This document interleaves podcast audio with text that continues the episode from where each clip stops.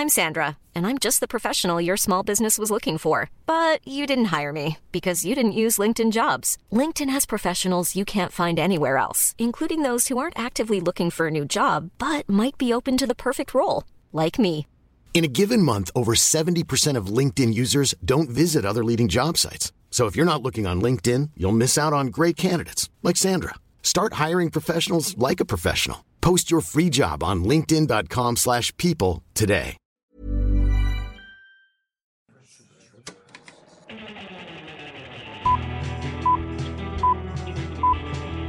Saca el fanboy que tienes dentro. No tengas miedo de enojarte. Esto es el Club de los Amargados. Señores y señoras, hoy es un día donde no hay tiempo para chistes, no hay tiempo para introducciones. Estamos viviendo uno de los momentos más importantes y valiosos que vamos a pasar este 2021. Sergio, ¿quién les dice? ¿Tú o yo? Yo les digo, vamos a empezar este silencio. episodio. Es, vamos a empezar este episodio viendo el tráiler 2 de Rápido y Furioso petición de Héctor. Porque Héctor, Héctor, el fan número uno de, de Rápido y Obvio, Furioso, no ha visto el tráiler 2. Es Así que, que- entiéndeme, Sergio, estamos hablando de dos potencias juntas en una sola película. Estamos hablando de, obviamente, el pelón que todos amamos, Rápidos y Furiosos, la, la marca, pero también el hombre invisible. Aquel que no puede ser visto. Ese hombre que cautiva con una sonrisa y con sus músculos a la vez. Ese hombre es... ¡John Cena! Güey, te voy a ser honesto. Yo no soy tan fan de Vin Diesel, pero soy ¿Qué? mega fan de ¿Qué? John Cena. ¿Qué? ¿Qué dijiste? Que, que no soy muy fan de Vin Diesel. Se me hace chistosón por cómo actúa, pero. Pero ¿Cómo osas? no soy gran fan. Pero de John Cena, sí. Ah, no, sí. Yo desde, yo desde chiquito he sido fan de John Cena. O sea, cuando, cuando veía las luchas, John Cena era mi luchador favorito. Siempre, siempre, siempre lo ha sido. Ay, te digo algo, yo lo odiaba cuando, cuando estaba en la lucha, yo lo odiaba, lo odiaba, porque siempre era quien ganaba todo el tiempo. Oh, claro, claro. O sea, yo sé que era... ¡Ay, cállese! Yo sé que era... el ¿Cómo, cómo decían en, en, en- en Canal 5? El héroe de los niños, John Cena. Ah, sí, güey. Era mi héroe, ¿ves? No, yo ya estaba harto de que siempre ganaba, siempre era el mismo. Hasta yo sigo siendo fan de la lucha, pero hasta en ese entonces sí era como que, ay, John Cena ya me tiene harto. Ahorita, ahorita, ahorita de grande es cuando ya lo valoro y cuando digo, ah, no, sí, era, fue muy bueno para la industria y es genial como actor. A mí me gusta mucho. Qué bueno que te reivindicaste. Sí, sí, sí, perdona. No, me, me hijo, eh, que el episodio que, nove- ¿90? Del No, ese es el 86. Ah, ah, bueno, me, me- me fui mucho. Siete, No sé. Que el episodio 86 sirva como una marca en la historia de cómo Héctor Portillo se disculpa oficialmente con John Cena, ya que él es, ya que él es fanático del Club de los Amargados y de todos en español, porque al parecer la semana pasada se, se volvió loco siguiendo las cuentas de todos mis amigos del mundo del cine, menos la mía. Ok, John, ok, está bien. Está bien, no, no me Fue sor- por eso, porque no eras, porque no eras fan de él, porque lo odiabas, por eso no te siguió. John, perdóname. Por- por- aquí es mi momento de redención. Vamos a ver el tráiler juntos. Y no solamente me refiero a Sergio y a mí, sino ahorita tengo el tráiler 2, el oficial tráiler 2 de Rápidos y Furiosos. Déjame, le, le voy a subir el volumen para que se escuche tantito. Y vamos a reaccionar todos juntos a él. Así que aquí va. Una carta de amor a John Cena pues. y una disculpa. Una carta de amor al mundo, ¿Listo? al cine. Va, estoy listo. A ver, yo, yo, yo digo, yo, cu- yo cuento. Le vamos a poner play en 3, 2, 1, play. Aquí va, aquí va, aquí va. Ah, sí, la casa explotó. Sí, cierto. ¡Hijo! Ya hay una nave espacial. Ya hay una nave espacial. For- Corona, ve ese por foreshadowing, Sergio.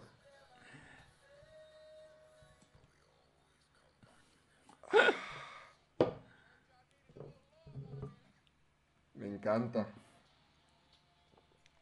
¡Hala! ¿Y por qué ahora se ve plateado el planeta? Esto sí está a punto de llegar a la siguiente generación.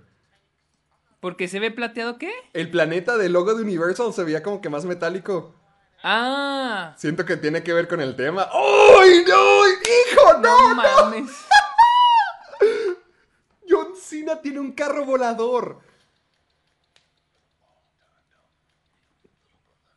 Lo han puesto pelón.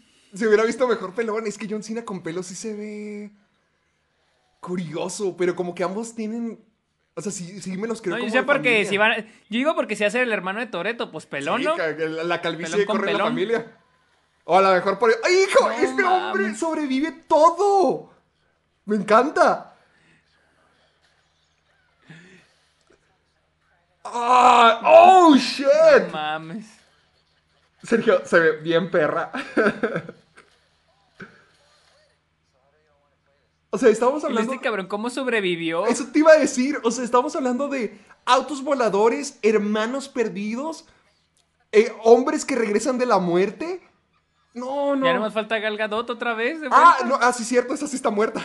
Ay, esa sí se murió. A lo mejor ya, ya, ya está muy caro traerla de regreso.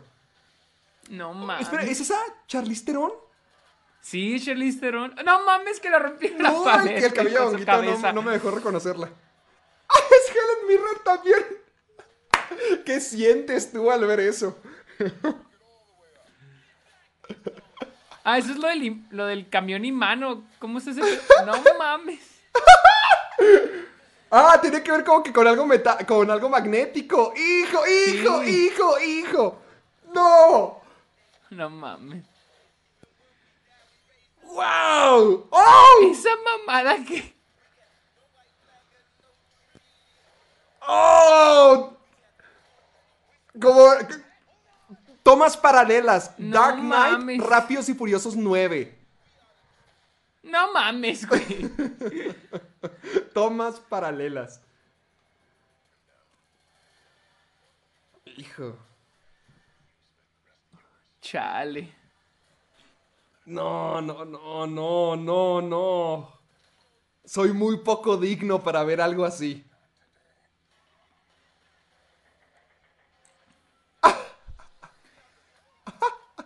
No mames. ¡Uf! ¡No! Dios santo. Si van a ir al espacio. No van- mames. Sí van a ir al espacio. No. Hijo. eh, es lo mejor que he visto en toda mi vida. Chale, güey. No me, digas- no me digas que no te encantó. Güey, es que. Dilo. Güey, Di que o lo yo amaste. me- yo- mi- no, mi mayor pregunta aquí es. ¿Cómo se van a superar para la décima? O sea, ¿qué van a hacer? ¿Viajar en el tiempo para matar a Hitler o qué chingados? Güey? hijo, hijo. Estaría buenísimo. Buena idea. No mames. Buena idea. No mames, güey. ¿Cu- cu- cuántas se supone que van a haber? Eh, ¿10 o, o ya van a llegar hasta la 11?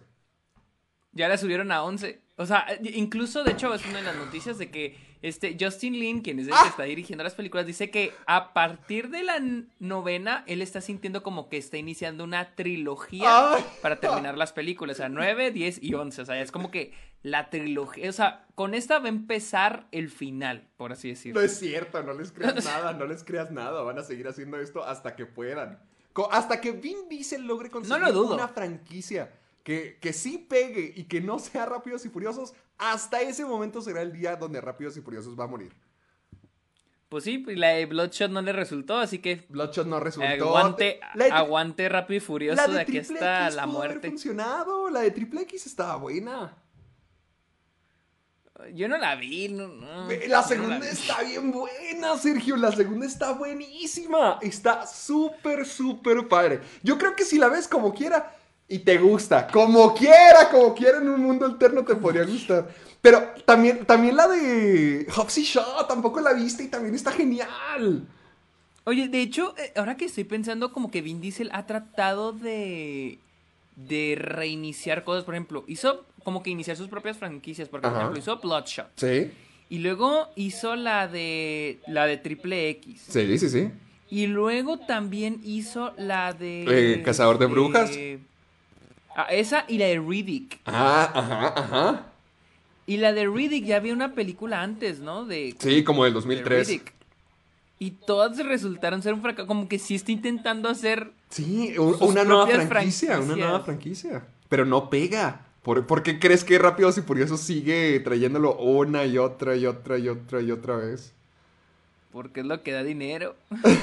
Me encantó. Sergio, se me hizo el mejor tráiler del mundo. Repito, Hermanos Perdidos, fuerza electromagnética, carros que flotan, espacio y John Cena. Ah, y Vin Diesel, Vin Diesel saltando de cosas gigantescamente altas desafiando la probabilidad física. No, esta va a ser la mejor hasta la fecha.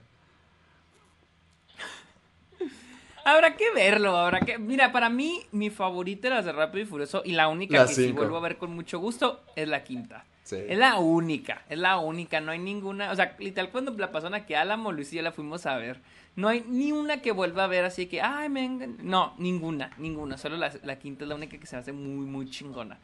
Las anteriores a la quinta se me hacen aburridas. Sí. Todavía la de Tokyo Drift se me hace medio entretenida, pero las, la, la cuarta se me hace aburrida. Sí, la cuarta es la peor. La, la segunda, no, creo que la peor es la segunda. Ah, ah, la- las primeras. Las primeras nomás las he visto bien poquito de esas noches de, de fin de semana cuando las pasaban en Canal 5. Ya sabes que son las Ajá. películas eternas. Pero las que sí vi en el cine fue la 4. Fue mi primera película de Rápidos y Furiosos en un cine. Y hijo de la fregada, me quería morir. Aburridísima. Está Aburridísima. aburridísima, aburrida. Por eso, por eso digo que me gustan tanto este nuevo tono. Porque pues la franquicia ya está bien muerta. Y ahorita Sí, o sea, los que, los que, los que sí dicen de que no, de que ya no es lo mismo. Digo, las primeras son malísimas. O sea, las dos primeras películas son malísimas. Y, el tono que tiene ahora, pues los hace de perder más entretenidas. No, digo, o sea, si esperan que sean así películas para el Oscar, pues no, también no mamen, esto no es lo suyo. Pero, pero las. La gente que dice que no, ya no tiene sentido. Digo, o sea, las primeras tampoco son buenas películas. Sí, supongo, es que era la nostalgia de, porque era la única franquicia, no sé si, bueno, a lo mejor era la única franquicia de ca- carreras callejeras y pues a la gente sí le llamaba mucho la atención en ese entonces. Entonces cuando empezó a evolucionar, sí empezaron a decir de que, nah, que chafa, que tragan de nuevo lo del barrio, pero, o sea, lo, lo dicen nomás, siento yo, más que nada es por el, el querer que la franquicia no... nostalgia. Ajá, por- o sea, por porque no quieren que cambien, porque quieren que siga siendo lo mismo, pero pues realmente cuando las ves no estaban muy buenas, que digamos. Ah, yo siento que se Sí, empezaron no. a poner buenas desde la quinta, y, y no todas Sí. han sido buenas. Por ejemplo, a mí la 8 no me gustó para nada. La, la 6, la Ah, sí, dice 5, que- 6, 7, te las veo cualquier día de la semana, pero la... A mí las seis. A, a mí, es que, ok. Se te hizo muy tonta para la mí seis. hubo como. Sí, se me hizo muy estúpida la 6. Y la 7 solo lo vi por lo de por lo de Paul Walker. Ajá. Y hasta eso también se me hizo medio estúpida. Entonces ya la, set- la octava ya ni la vi. O sea, ya ni me molesté en pagar un boleto y ir a, y- ir a gastar dos horas de mi tiempo en cine. O sea, ya, ya no fue la octava, ya no. Y qué bueno que me dices que estuvo mala porque digo, ah, bueno, entonces ya no, no me motiva nada en verla. Sí, no, yo, fíjate, yo soy el hombre que es fanático de hasta las 6. A mí me encanta que la pista de, del avión donde está la roca y Ah, es sé, interminable de que llegaron desde, desde Estados Unidos hasta Francia en ese, en ese tramo. O sea, me encanta, me encanta, me encanta. Pero la 8 ya sí se me hizo muy tonta. Y, y no la acción, fíjate que la acción a mí me siguió gustando bastante, pero ya lo de... Ah, de que de la familia, de que Torrito los traiciona, de que Charlize Theron como el villano, sí fue como que, nah, o sea, sí se me hizo muy... Sí, o sea, es que, es que como que como que la acción nunca te va a fallar No, porque es estúpida, absurda y a eso vas, ¿no? Pero cuando se la toman, cuando se toman demasiado en serio a sí mismos, o sea, por ejemplo, la quinta se hace una jalada, pero se hace bien disfrutable lo de la caja, güey. O sea, que, Que la la pinche caja y la por traen todo por todo. Río de Janeiro, Sí. güey. Sí, güey, o sea, se me hace una jalada, pero dices, no mames, está cagadísimo. Es, es- es que siento Pero- que en lo exagerado pueden encontrar cosas muy padres. Por ejemplo, en, en el video, chécate, en el minuto 1.17, bueno, 1.15, es cuando Michelle Rodríguez salta por la ventana con el tipo hacia Sí. como que bolsas de basura. Eh, eh, oye, eso sí está impresionante. O sea, pensándolo en el contexto de la película, sí piensas como que qué ridículo, pero filmar algo así, hacer esa escena, si sientes como que, ala, o sea, es- está padre, es entretenido, es divertido. Yo vivo por esos momentos. Al final del tráiler acaba con Vin Diesel saltando de un tráiler gigantesco y lanzándolo hacia un avión. No me sorprendería que ese hubiera sido el plan, o sea, que chocó el carro a propósito para lanzárselo al avión. No me digas que eso no es algo que quieres. Eso a mí me emociona mil millones de veces más que Kong vs. Godzilla. Vin Diesel lanzándole un tráiler a un avión. Hijo de la fregada, suena épico. O sea, es que ten en cuenta que tú eres un fan de Rápido y Furioso, güey. O sea. No, pero yo, o sea, suena epiquísimo. No, no, yo sí soy fan de. O sea, yo no me las tomo en serio. Yo lo digo de una manera irónica, pero real al mismo tiempo de decir, wow, esto pasa, esto ocurre. ¡Qué genial! Estoy es demasiado emocionado. Es que estoy muy emocionado. Ya quiero ver a John Cena. John Cena se ve perrísimo. Se ve horriblemente guapo. Oye, entonces el que ya de a tiro no va a salir es La Roca. Yo creo que no, porque ya tiene. Ya ha de tener su propia. O sea, con el spin-off, ya. Yo digo que ya se fue para su propio universo. Lo que se me hizo muy interesante es de que ahorita que estaba buscando el tráiler, pues obviamente me salió el tráiler anterior, ya hubo uno anterior. Y hace un año salió ese tráiler, qué pedo. ¿Cuál? Pero entonces ¿el hay primero? El primero salió hace un Madre año. santa, me acuerdo que cuando lo vi, qué miedo. Oye, y este, pero entonces la, la roca ya no va a aparecer. Yo, yo creo que no, yo creo que ya sea de... ¿No, no han dicho nada de un spin de una secuela para Hobbs y Shaw?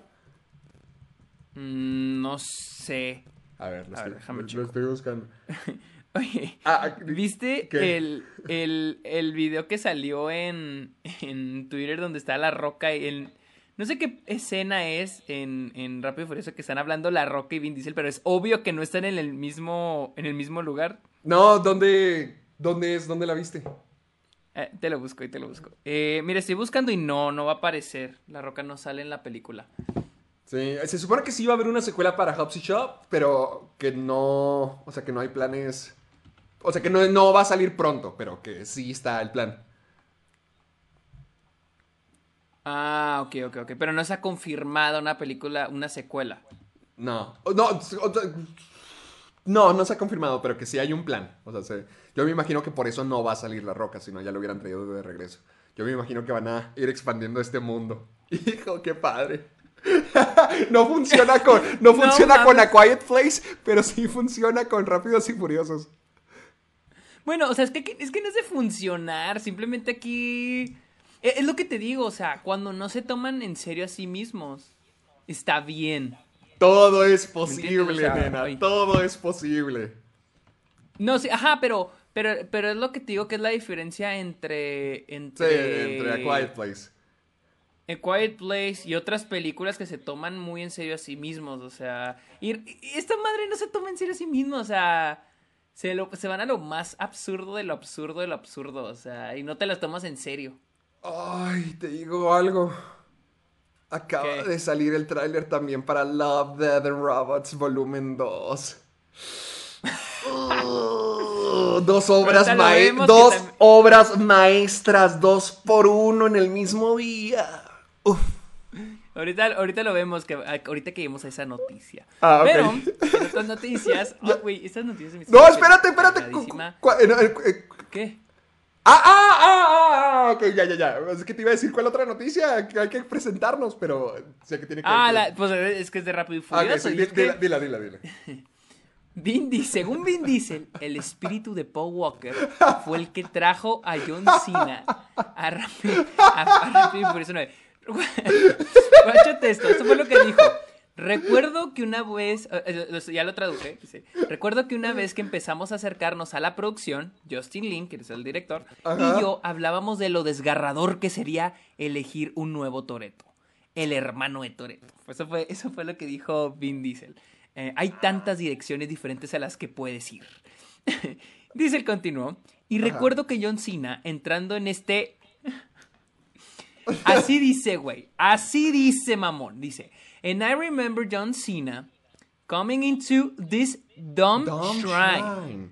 ¿Cómo que dumb? Como san- un, un altar? ¿Un, un san- En santuario el de santuario Dom. En el santuario Dom. ¿Cómo? Eh, y Pero ¿cómo, cómo? O sea, ¿Cuál es el contexto? ¿En cuál santuario entró? No sé, güey, está, no sé, está loco este cabrón. Y recuerdo que John Cena, recuerdo a John Cena entrando a este santuario Dom que ¿qué dice? O sea, o sea, sí existe, sí es un lugar, sí es un santuario real, porque dice, donde yo iría a meditar, a entrenar y a prepararme para meterme en el papel mental de Dom. O sea, espera, hay, hay un, hay, hay un... A ver, a ver, a ver, a ver. Ok, De las historias de, de la producción del cine está el cuarto donde Heath Ledger se encerró durante un mes para poder convertirse en el guasón. Y además tenemos el santuario de Dom, donde Vin Diesel va a convertirse en Dom. O sea, para los. Para los. Este. Ilusos. Incrédulos. Que se la pasan diciendo que Vin Diesel solo se interpreta a sí mismo en Rápido y Furioso. Ahí está. Ahí está. Toda la que no, preparación ateos, que se Ahí mete. está su preparación. No mames, güey. Bueno, dijo, ahí recuerdo en cine entrando al santuario Dom, que es donde yo voy y medito, entreno y comienzo a meterme en el estado mental de Dominic Toretto. Y recuerdo que John entró y... Y que... Y dijo que, que y estaba ya- loco. y- que esto era, un- que era una locura, que era, que era una locura. Eh, Pues but. I remember feeling it as through Pablo. Y recuerdo sentirlo como a Pablo, como a Paul Walker. Como si él me lo hubiera enviado. What the fuck? y añado, recuerdo que hablé con Justin esa noche y le dije, mi instinto y mi corazón se siente como si esto era lo, o sea, esto es Ah, lo, ah, lo indicado. ya- ya te No entendí, o mames, sea, este cabrón está loco. O sea, dijo que. o sea, Vin Diesel sintió que es una locura, pero. O sea, o sea, dice que lo que sintió fue una locura, no que, John, no que John Cena haya dicho que lo que él hacía era una locura, ¿verdad? Ah, sí, cierto, sí. Y yo recuerdo que yo, John entrando ahí, llámenme loco, Ajá. pero recuerdo sentir a, a, a Paul- a Pablo. A Pablo a, a Paul través Walker, de él. Que él, a través de él, que él me lo envió. Esto me recuerda como, fue en, Vene- fue en Venezuela el que, el que decía que hablaba con el espíritu de este Hugo, ¿cómo se llama el expresidente de Venezuela? Eh, Hugo Chávez. Hugo Chávez, güey. No, así, güey, así me lo, así lo siento, mamón. ¡Wow! mames, ¡Wow! ¡Qué hermoso! ¿Y qué, qué más dijo? ¿Qué más dijo? Es todo, dice que le habló al director, a Justin Lin, y que le dijo, mi, my God, o sea, mi, mi Mis- entraña y mi corazón lo sienten. Que Dicen esto estaba esto es destinado. indicado". Esto estaba destinado a ocurrir. Su instinto le dijo, esto, este es el destino, que John, John Cena fue enviado desde, desde el otro lado, desde el más allá, por, por Pablo. Ay, lo Por que- Pablo el caminante. Sergio, lo que yo hubiera dado por haberle preguntado eso, porque me hubiera dado esa respuesta a mí. Y, y no estoy muy lejos de la realidad, ya fueron tres veces que lo entrevisté. Lo que hubiera dado, hubiera cambiado todas mis entrevistas por haber sido parte de esta. Qué hermoso, qué hermoso momento, No tan espiritual. Pero bueno, así damos inicio Ah, ah, bueno. a este episodio de El Club de los Amargados. De aquí yo les presento al mamado, al chilango, Héctor Portillo. Gracias, gracias, gracias, Y eh, él estuve anotado. Dije, fue a la Ciudad de México, vamos a ponerle el chilango. Ah, no, sí, sí me queda. Y, y lo- me, me siento honrado porque ay, fui tan feliz en Ciudad de México, Sergio. Tan, tan, tan feliz. Total. Con ustedes, el pulcro, el rechinante de limpio, el camarógrafo. o bueno, ahorita, ahorita que nos cuente por qué sube historias Asistente, de- de asistente, asistente, asistente de cámara. El, Asistente de el cámara. asistente de cámara, él es Sergio Muñoz. Oye, ¿por qué, estás, Gracias, por, por qué gracias. tenías esas fotos? Me quedé preguntando. Ah, era, era nada más un, era un comercial, era un comercial nada más y me pidieron que si iba a ayudar, les dije, ah, bueno, sirve que voy, conozco gente y... Ay, de hecho ellos escuchen el, el podcast. No es cierto. Ay, no, no, el- Espera, ahí en Sí, el- güey. ¿Dónde fue? ¿En El Paso? Sí, sí, sí, sí, sí, sí. Y dicen que escuchen el podcast que está muy chingón. ¿Es en serio? Saludos, saludos a todos. Ah, si, no- Sí, si nos escuchan entonces en Estados Unidos. Sí, sí. Hablan español, güey. Oye, ¿qué, qué sientes? O sea, ¿qué sientes de que fuiste a trabajar en, un- en, en una productora? O sea, es una productora y que te dijeran, oye, tu podcast está chido. Güey, la neta, siempre, siempre, siempre, siempre como que me da pena, como que no mames, escuchan las mamás que yo. Ay, sí. Ajá. Como que, pero, pero, pero me, o sea, y les digo como que, ay, qué pena, y me dicen de que no, la neta está pena. bien chingón, hablan muy padre y saben un chingo, y yo que, ah, muchas gracias, muchas gracias. Ay, al fin, al fin. Estamos ya teniendo Pero- reconocimiento en la industria. Ya nomás Sí, sigue sí, Cuarón. así que, saludos a los de Intelia, que así se llama la productora, los de Intelia, este, la neta me la pasé muy chido, estuvo muy chido. Digo, era, era un comercial y yo nomás era así, asistente de cámara y por- no sé, cualquier cosa que necesitaba. No tenía un puesto así importante, pero, pero neta me la pasé Oye, muy oye, bien, es, algo, es algo, ya, ya estás haciendo algo, Ah, que no, que no te sabes la historia. Guillermo del Toro así comenzó trayendo el café. Sí, no, no, yo sé, yo sé, todos inician trayendo el café.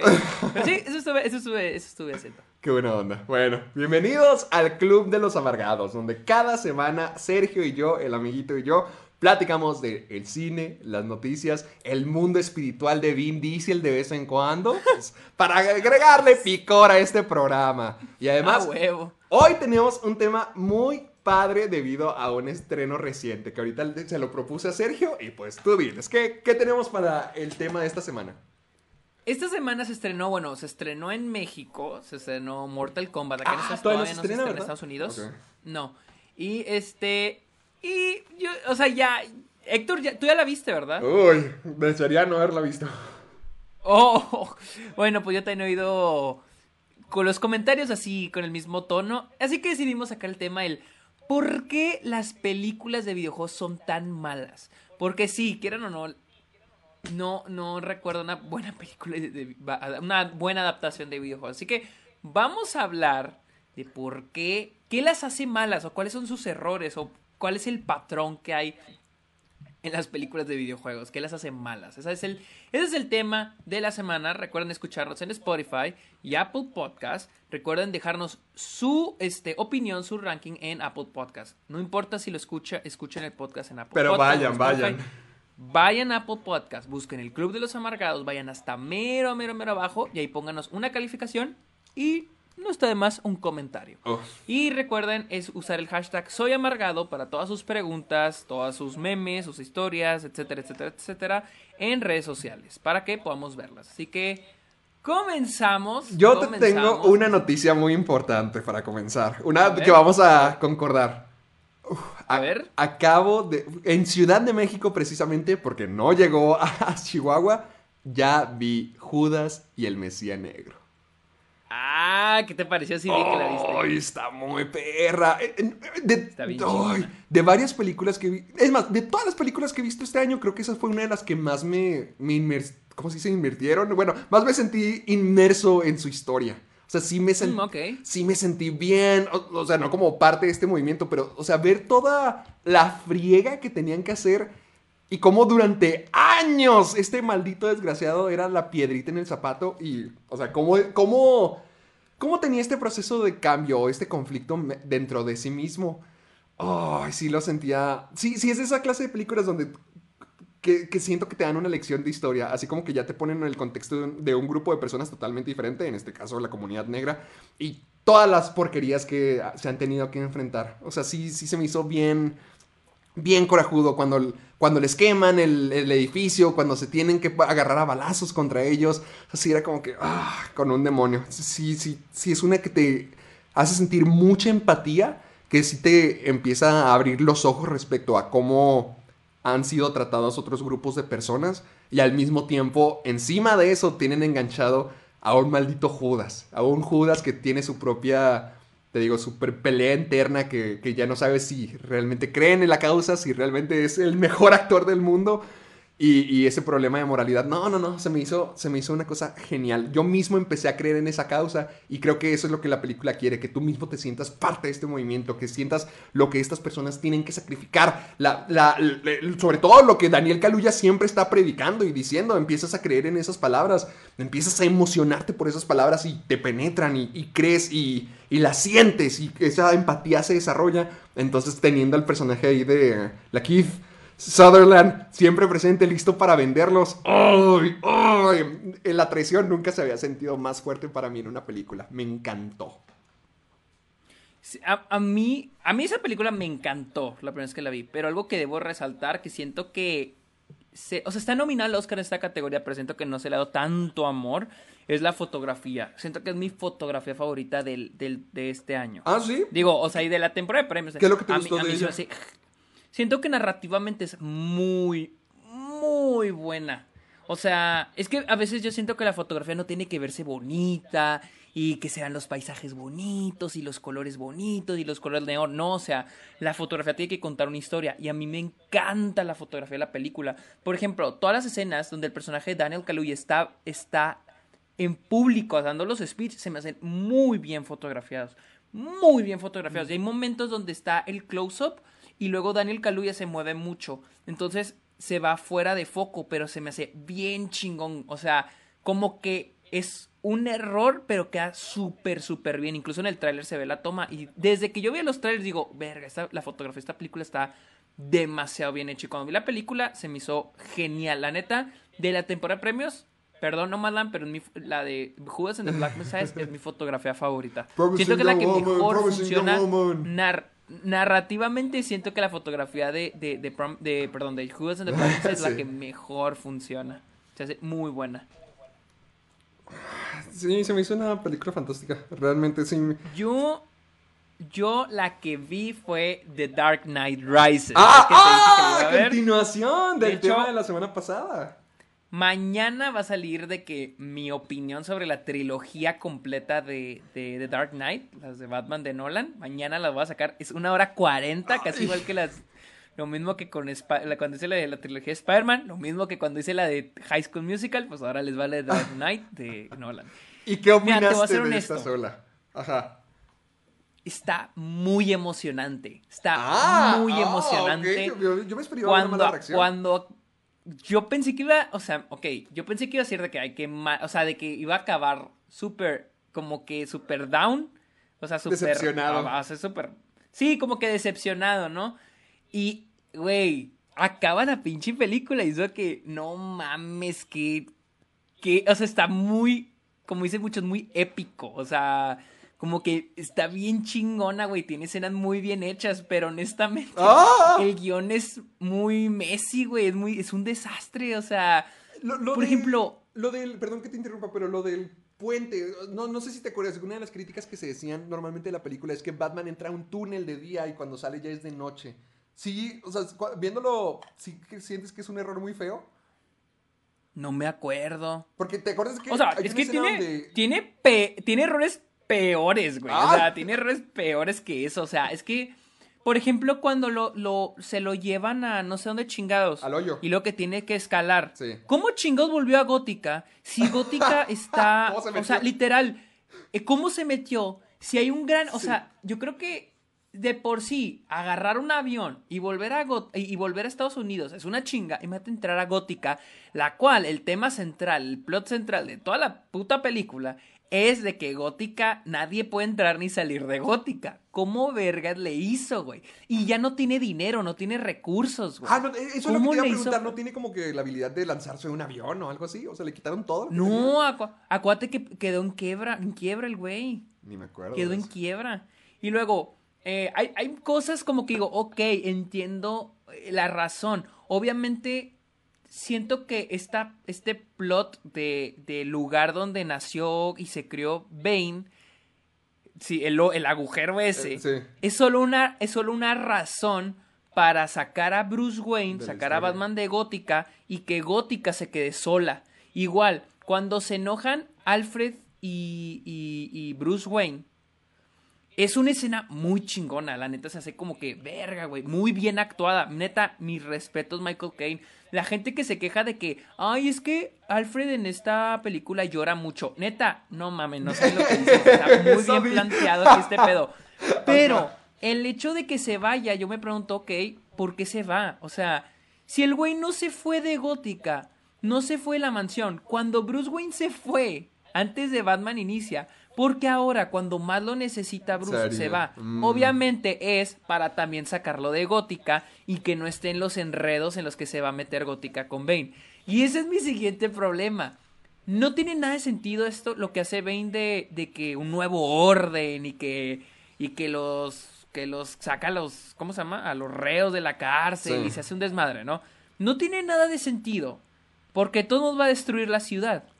¿Cuál, ¿Cuál era el punto de hacer todo eso? Sí, está como que muy chido, las secuencias están muy bien hechas, la edición está cabroncísima. O sea, como que lo épico ahí está, lo emocionante ahí está. pero no tiene sentido, güey. O sea, no tiene sentido que pase todo eso. Por ejemplo, la- el prólogo, todo lo del avión, ¿sí te acuerdas cuando que un Ah, sí, sí, sí, que el avión que- se queda colgando y todo eso, sí, sí, sí. Sí, Le ándale. Siento que es- sí. Eh, siento que es Christopher Nolan tratando de recrear el prólogo del Joker en The Dark Knight Pero que y no sale. combinarlo con Inception, porque en ese entonces ya había salido Inception. Ya. Entonces como que combinar Inception y traer un prólogo épico, pero también es como que demasiado exagerado, o sea, es que siento que las cosas en esta película son más grandes, más exageradas, pero funcionan, son muy emocionantes, pero no funcionan para el guion, no tienen sentido. Por, por ejemplo, o sea, la neta. yo siento que mucho de lo que me dices, yo siento que todo se va para abajo cuando se revela que Bane es solamente un henchman, que solamente es un... Oh, no. E- Eso es lo que te quería preguntar. ¿Cómo sientes ahora que se haga ese reveal? Porque al final Bane nomás desaparece. O sea, el gran villano de la película nomás pum, le disparan y Mira, listo. de- desde el, el midpoint, que es cuando que los 3000 policías se quedan atrapados abajo, Sí. que también, ¿cómo chingados 3000 policías se quedan abajo? Vamos a mandar toda nuestra tropa de Ciudad Gótica abajo. No dejemos ni un solo policía aquí arriba. Es un buen plan. Sí. O sea, es como que, chale, cabrón. Entonces, este. Desde ahí, ya como que digo, mm, ok. Y luego lo de Bane, te digo, eh, siento que aquí el que funciona muy bien es Tom Hardy. O sea, su Sí. actuación es muy chingona. Pero el personaje, te digo, no tiene sentido lo que está haciendo. No tiene sentido esto del nuevo orden porque de todos modos su plan es destruir Gótica. O sea, y una vez que llegas al final, bueno, ya que la hemos visto, ya, ya que una vez que la viste y ya sabes lo que quiere hacer al final, cuál es el plan del final, que es destruir Gótica, entonces, ya que la vuelves a ver, dices, bueno, entonces, ¿cuál era el sentido? ¿Cuál, cuál es el punto de hacer todo este desmadre? Que ya o sea, en retrospectiva no fácil tiene sentido. No tiene sentido, exactamente. Y luego llegas, güey, a la parte donde dicen que era simplemente un el achichincle de Talia al Ghul. Es donde, y ahí digo, uh, que la chingada, güey. O sea. y luego como que eh, siento que, ¿cómo nos deshacemos del personaje? No, pues mátalo. Pero Batman no mata. Ah, pues que lo mate Gatúbela. O sea. Sí lo matan, ¿verdad? Porque es que había una discusión de que si había sobrevivido o no, pero pues le disparan y ya nunca vuelve a salir, sí se muere. Pues sí. Sí, sí, sí. O sea. Sí. Ah, se muere, ah, sí. supuestamente se Ah, muere bueno. porque no vuelve, no, no vuelve a salir. Pero te digo, está muy emocionante, pero hay un putero de cosas que no cascan, no tienen sentido. O sea. Pero es de entretenida, es emocionante. Ahora eh, supe valorar un poquito más al personaje de Gatúbela, porque antes no me encantaba y ahora sí como que me gustó un poquito más. Mm. Pero también es como que. Como que. ¿Cómo se hizo buena otra vez? Porque hay una parte donde de repente como que ve todo y como que no le parece lo que están haciendo. Y hay una parte donde dos- unos tipos están asaltando a un niño y, los de- y lo defiende. Y luego llega Batman y dice, no, estoy de tu lado. O sea, digo, ¿cómo? Porque al principio es la que le dice a Bruce Wayne, casi al inicio de la película, que viene una tormenta, ¿no? Ajá. Y que les vamos a quitar a ustedes los ricos. Ah, cuando le, pobres, cuando le roba a chingada". Bruce Wayne. Sí, se pone en modo. En modo. ¿Cómo se llama? Este, nuevo orden, güey. De Michel Sí, Franco. ya, modo nuevo orden. Entonces, entonces, haz de cuenta que. Pero de repente, güey. Antes del último acto de la película. Ya es buena, güey. O sea. O sea, nomás porque. O sea, nomás. Hay una secuencia donde la vemos poniendo cara de que, ay, no, esto no está bien. Y luego hay una parte donde están asaltando a un niño y ella lo defiende y es como que, ah, reivindicada. O sea, ¿Cómo chingados, el poder, o sea? el poder del amor, Sergio. Andar con Luisa te cambió, ¿verdad? También a Gatúbela. Y, ah, y en esa escena es cuando llega Bruce Wayne de allá del exilio donde lo tenían, güey. O sea, Sí. es que no. Ah, y, y me di cuenta del por qué sacaron a, a Bruce Wayne de la película, del, del Gótica. Porque. ¿Sabes cómo liberan a los policías? ¿Cómo? Llega, el ba- llega Batman con su batinave, no sé cómo se La batinave. y le, y le- y le mete una pin- un misil a donde cayeron las piedras, explota y se hace un agujero y, Y listo. los policías. Ahí fue donde dije, ah, con razón a este cabrón lo sacaron, porque bien pelada llega, vuelve y ya, sac- libera a los policías, se chingó, fin. Y listo. Y listo, exactamente. Tengo, ok, ahora que lo pienso, tengo una teoría Ah, de que tal vez la mansión de, de la mansión Wayne queda afuera de la ciudad, no que en la isla. Porque ahora sí, esta película está ambientada Ah. tipo Manhattan. Obviamente para que se adecue al- a la idea de que Gothic es una isla y hay que tirar los puentes, pues está igual que Manhattan. Sí. Entonces, presiento que mi teoría de cómo volvió Bruce es de que volvió a, la, a la mansión ya, y obviamente tuvo que volver a, a la, a la, la baticueva y agarró esa nave y, via- y voló a, a Gótica. Sabrá la chinga como nadie lo notó. O sea... A, a lo mejor tenía más bases en más lugares distintos. Acuérdate del final de la película con Joseph Gordon-Levitt. Que Sí, sí, sí, sí, sí. Este, sí, o sea, sí.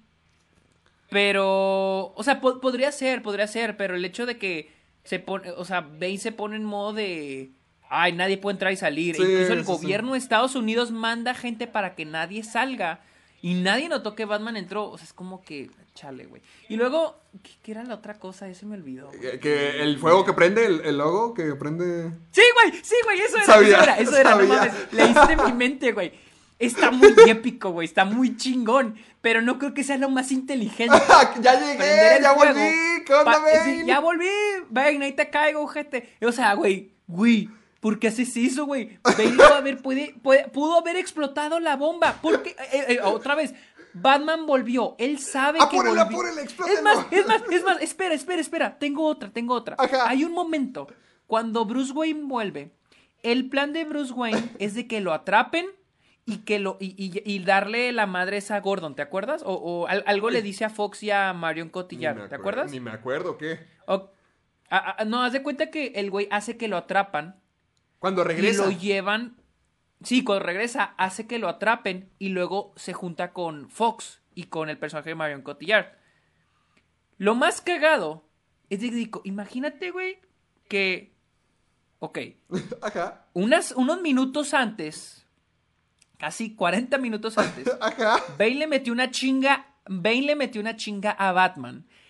Enfrente de todos sus secuaces. Enfrente de todos sus secuaces. Y dijo que era Bruce Wayne. Hasta le quitó la máscara, güey. Imagínate que uno de los secuaces. Que esos dos secuaces atrapan a Bruce Wayne. Sabiendo que este cabrón lo exilió. Se lo llevó a la punta del culo, güey. Y no les. Y estos dos güey no le dije. No, no, no, no fueron a decirle. Oiga, ¿sabe qué? Este. Nomás para comentarle, ahí el Bruce Wayne, ya ve que lo mandó ya a la punta de la chingada. Pues acá de volver, aquí la traemos. Nadie le avisó a Bane.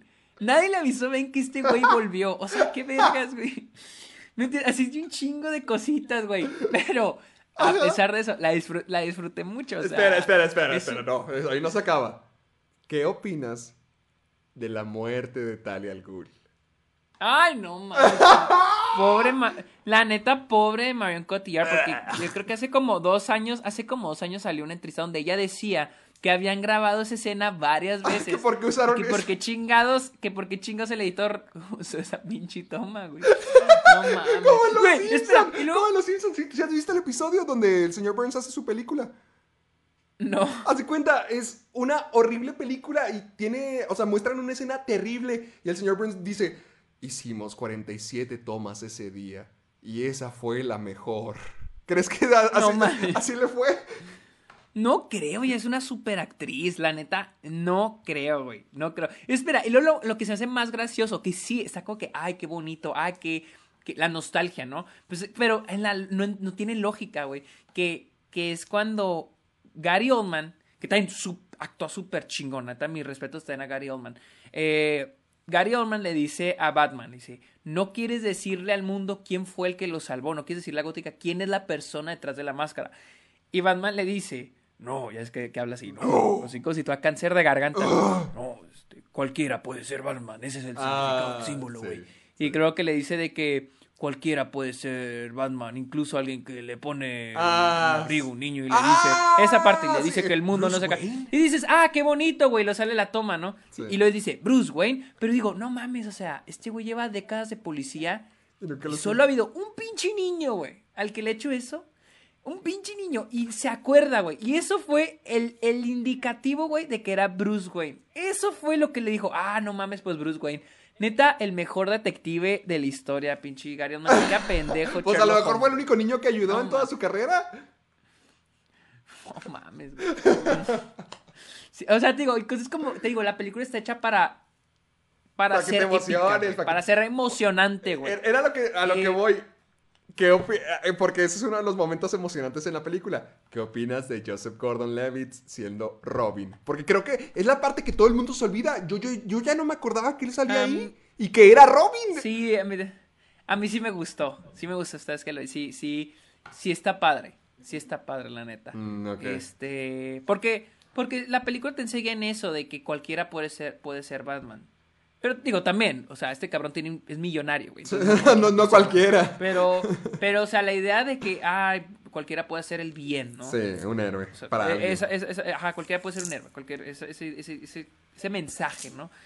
Ah, y luego, te digo, al final, pues está, o sea, te digo, está muy épico, güey. O sea, la película está construida para que sea Ah, épica, ah, para que sea emocionante. Otra pregunta más que te tengo para, tu, para las dudas. Batman se supone que se muere y se sacrifica al final. Acuérdate que se lleva la bomba. ¿Cómo Sí. escapó? Pues, pues yo creo que la soltó antes, güey. O sea, nomás tenían, nomás tenía que, re- te- supuestamente tenían que ser nada más seis millas a la redonda. Pero, Eso era lo que habían pero dicho. haz de cuenta, recuerda que está la toma final donde literalmente casi ve a la cámara en el traje de Batman, está manejando y luego, no sé si, no, no me acuerdo de los cortes, la vi hace 10 años, pero Sí. está la, la toma donde ves, lo ves respirar, lo ves mirar a la cámara ya como que despidiéndose del mundo y luego tenemos la explosión. O sea, sabemos que él estaba en la porquería esa y sabemos... No, no, no, no, no. Es que no, no. O sea, tenemos una toma del horizonte donde él se va y luego tenemos la toma de él, la, el close-up que tú dices. Y luego Ajá. volvemos a ver el horizonte y lo vemos la explosión. Pero la puedo soltar antes, o sea, eso queda, eso, eso, eso queda perfectamente ambiguo. Eso no siento que sea- Ah, bueno, sí, e- sí. Eso queda perfectamente ambiguo para decir, ah, sí sobrevivió o...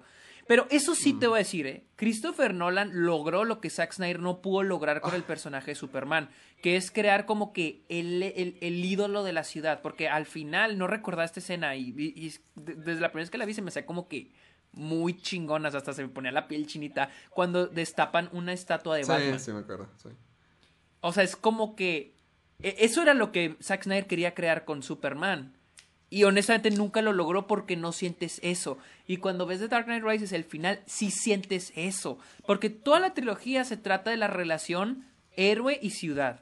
O sea, el amor que le Sí, tiene a Batman Gótica. a Ciudad Gótica.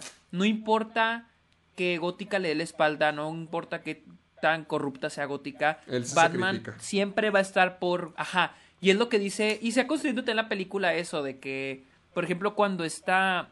cua- Cuando, cuando este Alfred le dice de que. Cuando. No.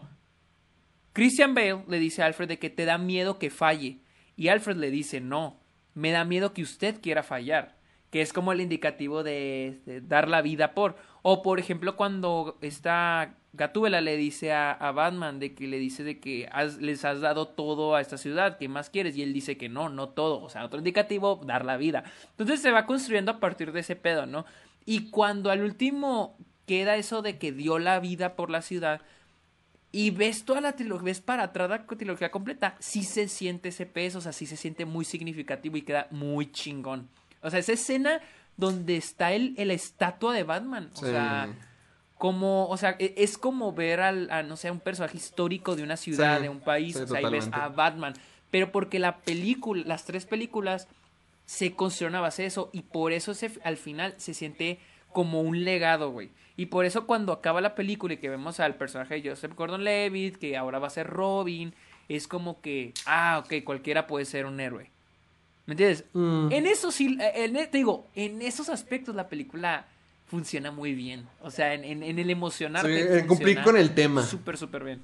Ajá, exactamente. Funciona súper, súper, súper, súper, súper bien. La neta, te digo, Uh. The Dark Knight Rises sí es un, des- un desmadre el guion. Es un desmadre. Pero es muy disfrutable. O sea, no- no sí, se te cayó. No, no, o sea, simplemente noté los errores. Ya. Y son errores que hasta te da risa, güey. Pero son errores que dices, bueno, pero gracias a, esos, gracias a esos errores disfruto la película.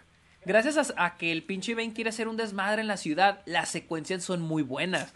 La secuencia esa del fútbol americano está muy cagada, está bien chingona, güey.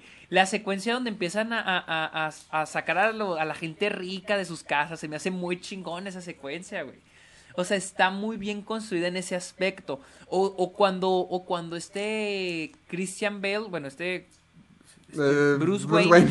quiere escapa del agujero ese. Está bien emocionante, güey. sí. Nada de eso tiene sentido, güey. Pero está muy emocionante. O sea, es como que, bueno, o sea, tengo uno por el otro. Ni pedo. O sea, la neta me la pasé chido y me entretuvo y me emocionó. Y la neta, sí noté los errores. Sí noté que es un desmadre el guion. Pero, Pero sigue sí la vuelvo buena. a ver. O sea, no, no se me cae. No se me cae. Oh, está bien. chida. Vaya, vaya, eso sí me sorprende, sí, sí me gusta escuchar eso. Pensé, yo pensaba que en retrospectiva sí iba a ser una película muy inferior, pero nice, qué bueno que se mantenga, amiguito. Ah, honestamente siento que en, en, en- en guion es mejor Batman Inicia, pero The Dark Knight Rises la disfrutó muchísimo, muchísimo más. Y eso sí te decir, mis respetos a los efectos especiales, güey. O sea, porque los efectos especiales no solo es lo que se genera a través de la computadora. el Batimóvil. Aquí, neta, todo está, son miniaturas o todo es así de que real. O sea, no hay aquí de que... fe- Creo que lo único CGI... El Batwing. el Batwing, ajá, cuando está volando. Pero de ahí en fuera, por ejemplo, cuando, des- cuando Joseph Gordon-Levitt lleva a los niños al puente y que los militares tiran el puente, o sea, que destruyen esa parte del puente, digo, verga, ¿cómo hicieron eso? O sea, se ve real, o sea, se ve bien real. Eso no es CGI. Eso, eso no es CGI. O, o no sé, pero no sé, güey, se ve súper bien hecho. Se ve súper, súper, súper bien hecho. O sea, sí, eso sí, mis respetos al, a la dirección de las secuencias de acción de Nolan. O sea, están muy bien hechas. Muy bien hechas, la neta. Ah, va, va, muy bien, amiguito, muy bien. Pues mira, yo... Entonces, que leamos a las... Ah, ¿qué, qué pasó? No, no, no, te iba a comentar. No, no, pues ya con eso, vamos a darle a las noticias. Luego te cuento que vi ayer. No, porque es que ayer vi Güeros, la película mexicana. Ah, ok, ¿qué tal está? Ah, ¿La has visto? No, no la he visto, sí me la han recomendado. Sí, está muy padre. Muy... ¿Quién te habla? ¿Quién te habla? No, era mi alarma, era mi alarma. Ay, sí se escuchó. Ah. Ay, ay, ay. Sí. No, sí está. Déjame agarrar el celular para que no suene la alarma. Ay, ay, otra vez. No, está muy, muy, muy padre. Últimamente me. Haz de cuenta, ayer pasé mi día viendo unos cortos de los que le hacen los videos musicales a, a Ed Maverick. No sé si te haya tocado verlos. No, no los he visto. Mi- Mira, te, te voy a pasar uno. La- eh, ayer vi el que se llama Las Rancheras. Mira, Las Rancheras. Se supone que hasta Alfonso Cuarón lo dijo que estaba muy bueno. Mira, Ajá. déjame, te lo, voy- te lo voy a mandar, ¿no? Es para que lo tengas ahorita de que acabamos de el programa. Y, y me gustó mucho, o sea, se, se me hizo muy cool.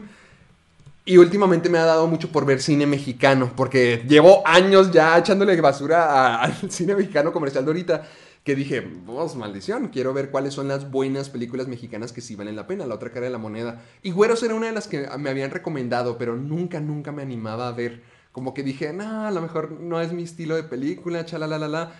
Y ayer la vi y está muy, muy, muy buena. O sea, realmente ha sido mis películas mexicanas favoritas. Y se cuenta, no, es la, es, digamos que la historia es un road trip. La historia es un road trip con hermanos y con amigos y gente que se van topando en el camino. Y está muy perra porque sí me lo imaginaba, pero también me puse a investigar de la película ayer y vi entrevistas con el director que decía que la película es acerca de una juventud móvil, que es una juventud que...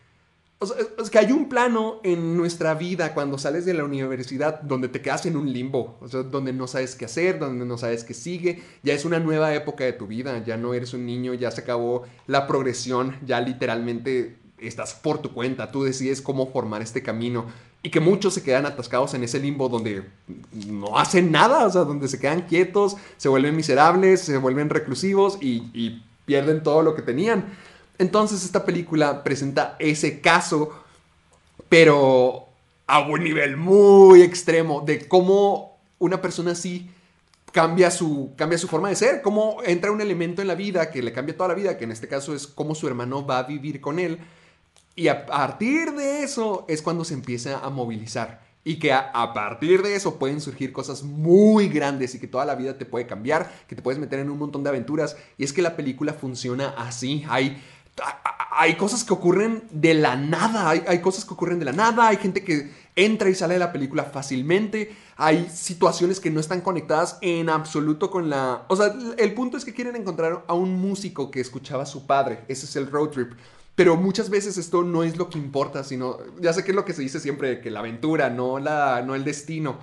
Pero aquí sí es una forma muy literal porque entran y salen personajes muy carismáticos y muy, muy, muy imponentes del hecho de que son muy normales. Por ejemplo, pues estamos hablando de conserjes o, o incluso cholos y rateros. Se pueden meter a la película y causan un impacto gigantesco solamente porque ya es el, avanzar con la vida, el, poder permitirte no estancarte y continuar adelante para vivir esta clase de, de, historias maravillosas. Y sobre todo, lo que me gusta mucho de la película es que es muy auditiva. O sea, tiene una cinematografía muy padre, tiene una historia padrísima, tiene actuaciones de primera. Ya, ya me hice fanático de Tenoch Huerta. Pero también la edición de sonido está muy, muy, muy perra. Ok. Muy, muy, muy. No, de que a otro nivel. Porque varias de las. Haz de cuenta, e, e, eso es algo importante porque eh, la música es un tema recurrente a través de la película. Porque siempre están escuchando este cassette del, músico que, que, quieren encontrar, pero nunca escuchas la música. O sea, jamás escuchas la música. Realmente creo que no hay música, no me acuerdo bien, pero ahorita que lo pienso, no hay música. Porque no se trata de, la música, no se trata de las palabras, no se trata nada de eso, sino se trata de cómo esta te hace sentir.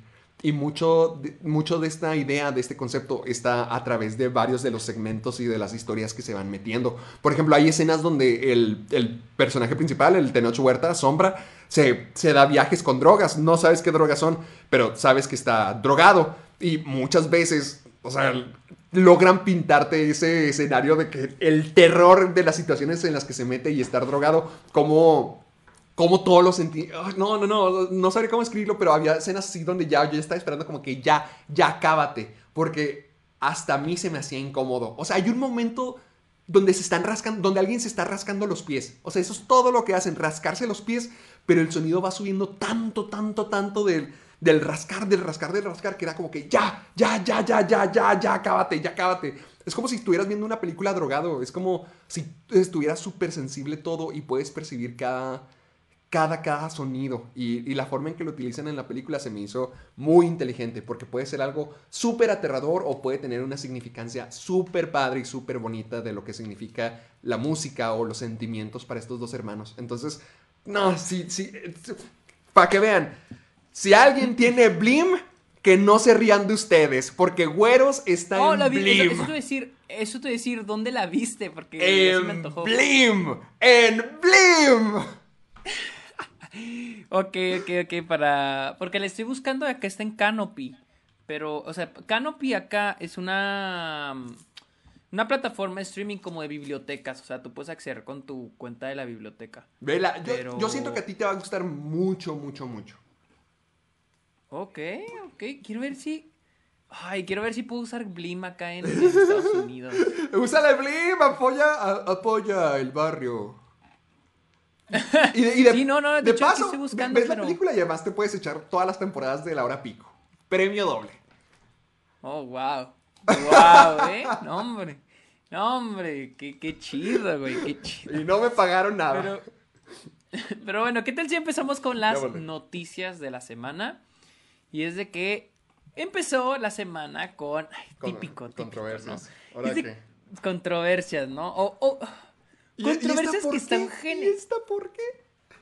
Ok, así inició. Y es de que el Los, Angeles, Los Angeles Times sacó un artículo donde hablaban de Nomadland y por qué no cubría bien el tema del, eh, de la explotación laboral por parte de Amazon.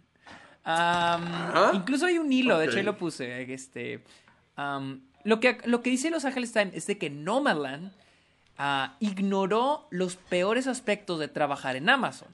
Eh, ¿Qué es lo que hace el, personaje de, de, Francis McDormand, Fern, en, en, Nomadland, que es ahí trabaja para Amazon, para un warehouse? Este, y de hecho en los, en los últimos meses eh, Amazon ha caído en controversia por el hecho de que maltratan a sus empleados. Incluso se, cree, se, se dice que los empleados tienen que orinar en botellas porque no los dejan ir al baño. Y Madres. también en, creo que en Alabama hubo una votación para ver si se sindicalizaban. Ya Amazon estuvo presionando a los empleados para que no se sindicalicen, etcétera, etcétera. Pero punto y aparte, Los Angeles Times sacó un artículo donde dice por qué de que, de que Nomadland no cubre bien este tema, de que ignora el tema de la gente que trabaja en Amazon y que, y que es explotada. Pero la película no es Mira, acerca la- de eso. Exactamente. O sea, O sea, es que es lo que a veces me caga, güey. O sea, como que digo, no, no, no es, ajá, no es de eso. O sea, la gente ve algo y ya quieren que tra- cubra ese mensaje cuando no, o sea, cuando la película trata, creo que aquí sí me pongo un poco del lado de Sam Levingston con la de Malcolm y Mary. Ajá. Que el, el personaje de Malcolm hablaba de eso. Y de hecho hablaba de Los Angeles Times.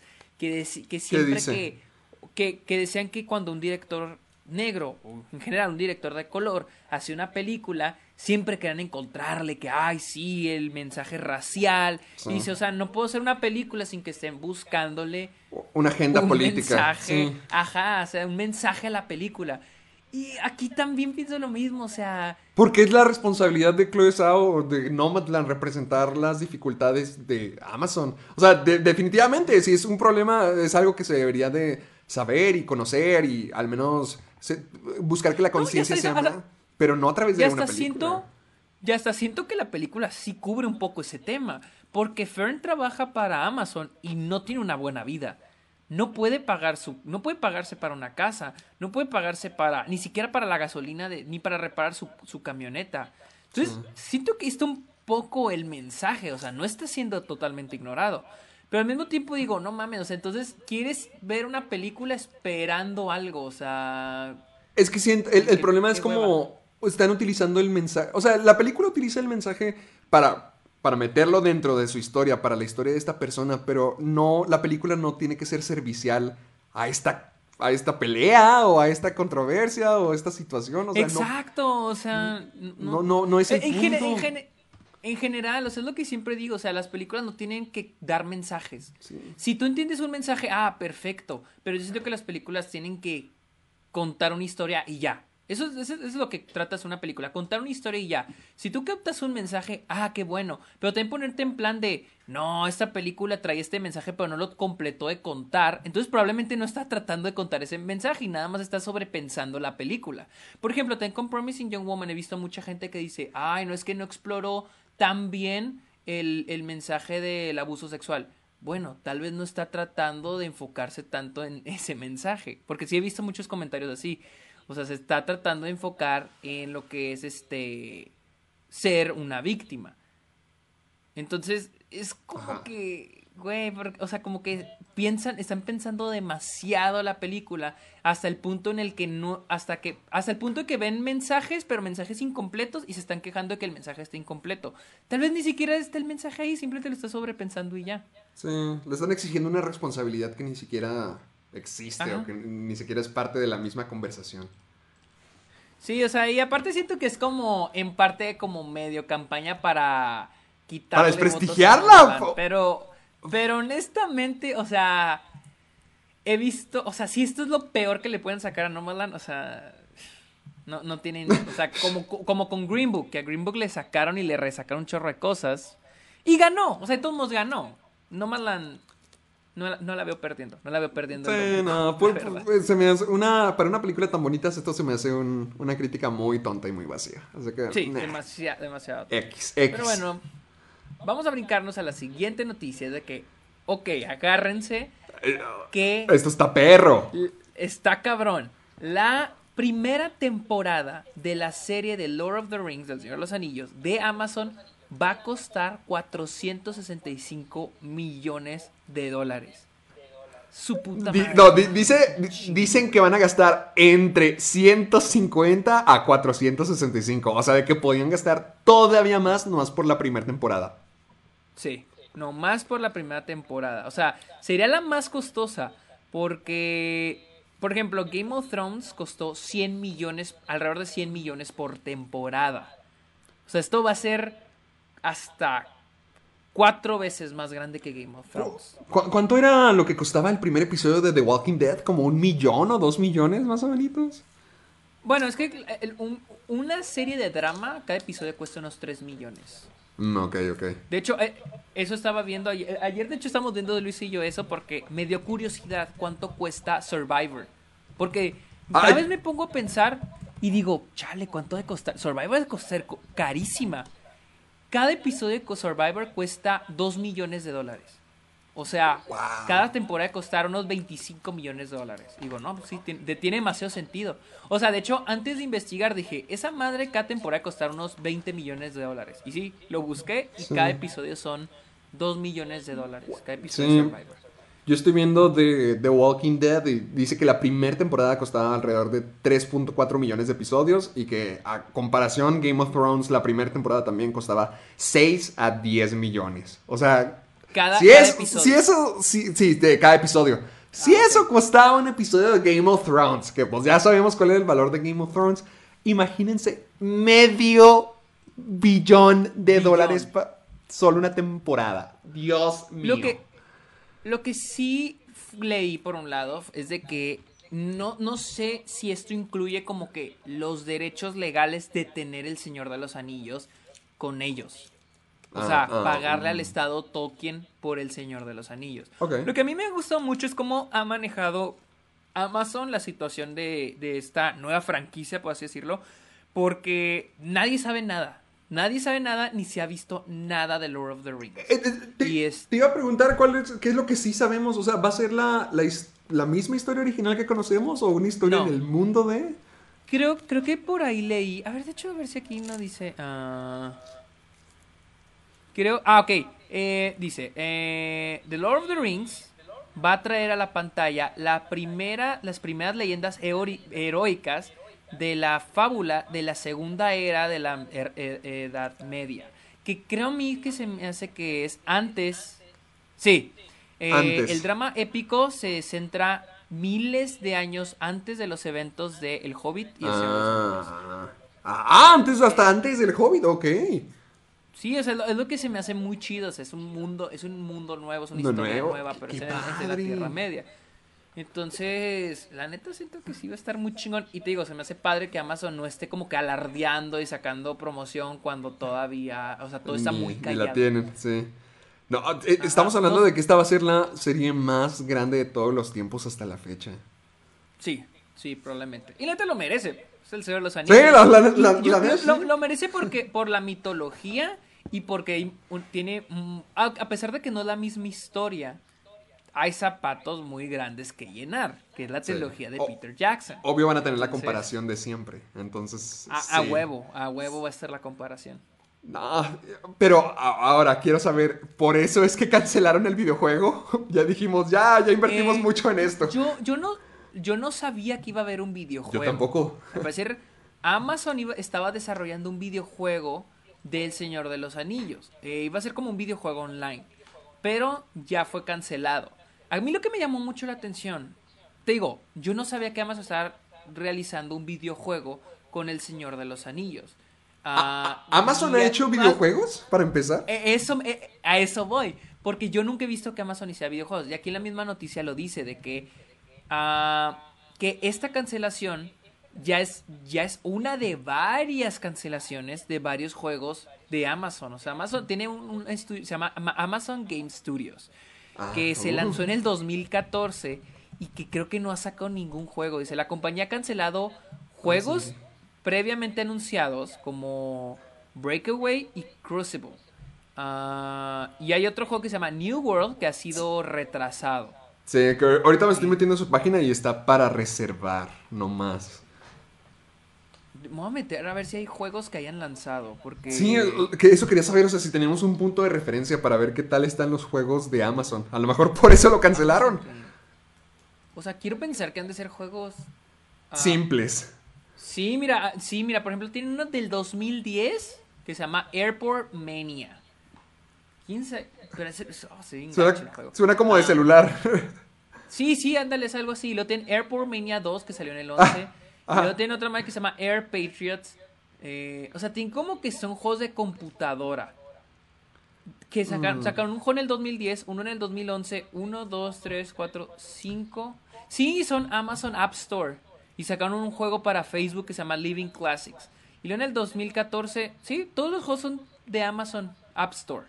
Y el 2018 sacaron Dragon's Lair, Lair, Lair, que es una extensión de Twitch. Y hay uno, ok, hay uno para PlayStation 4 y Xbox One que se llama The Grand Tour Game. No sé qué chingados es. ah, bueno. The Grand Tour Game, no sé qué sea. Y luego tienen New World, el que acabo de decir, que está retrasado al 2021. Y aquí ya me sale los cancelados: Nova, Intensity, Breakaway, Crucible y Lord of the Rings. Dios Esos mío. últimos son los que han cancelado. Entonces, como que andan arrancando, pero pues ya Pero, llevan como 10 pues, años tratando de arrancar. Sí, como que no se han atrevido todavía a sacar su juego. Sí, pobres. Ay, pobrecito Amazon con todos. Pobrecitos. Con, con su medio billón de dólares que van a gastar. Sí, pero bueno, vamos a la siguiente noticia. Esta esta es una que puso Héctor y es de que se- el 14 de mayo va a llegar la segunda temporada de Love, Death and Robots. Para los que no se acuerden, porque salió hace ya como 2, 3 años, Love, Death and Robots es una miniserie de Netflix con... ¿Cómo que es? Un, este, ¿Cómo le llamamos? Un- ¿Una antología? Una antología de cortometrajes. Todos son animados, ¿verdad? Ah, casi todos, ¿no? El único que me acuerdo que no estaba animado era el de Tougher Grace. Y era Mary Elizabeth Winstead, ¿verdad? Ah, sí es cierto, sí es cierto. Y, Está y ese fue uno de los que menos me gustaron. Neta, bueno, es que a mí todos me gustaron, o sea, todos se me hicieron, se me hicieron interesantes, tan interesantes. Es que a mí me gustó mu- A mí, yo ya lo he dicho varias veces, pero a mí me encanta el formato de antología. Es que me gusta demasiado porque hay una por... Hay siempre un tema recurrente. En este caso, pues podemos ver que son la animación, los robots, la muerte, el amor. Pero al tener el formato de antología tienes la oportunidad de ver tantas perspectivas. O sea, si uno no te gustó, como es el caso de, de yo, con, con- mi caso con la historia esa de- del refrigerador hay 10 opciones, hay miles de opciones más que puedes tomar para, para realmente disfrutarlo. Y Love, Death and Robots fue una, una serie que en serio, ay, sí, cada episodio me sorprendía, ya sea por el estilo de animación, porque si bien podías tener CGI en, en un corto, podías tener animación 2D en el siguiente, o live action, o hasta incluso el mismo CGI podía ser en diferentes formatos. Cu- Cuando podíamos ver lo clásico, también tenemos historias al estilo, ay, no me acuerdo cómo se llama, pero The Witness, a la historia de la chica que hay mucho cosplay, la, la- que está huyendo a través de toda la ciudad. Incluso e- esa tiene un estilo de animación parecido al de Into the Spider-Verse. Y me enteré después que sí, uno de los animadores de, de Spider-Verse estuvo involucrado con eso. Entonces, no solamente, para mí las antologías por eso son tan valiosas, porque tienes un mar de oportunidades, ya sea en lo técnico, en las historias, en todo. Y a mí me gustó mucho Love, Death and Robots, en serio, es esa clase de cortos que siempre me dejaban con la piel chinita o, o con la cabeza fría después de que todo acababa. Entonces yo sí estoy muy emocionado por ver esta segunda parte. Y aquí tengo el tráiler, ¿lo vemos o qué? Ah, ok, a ver, déjalo busco. Para ver Lo qué. busco, lo busco.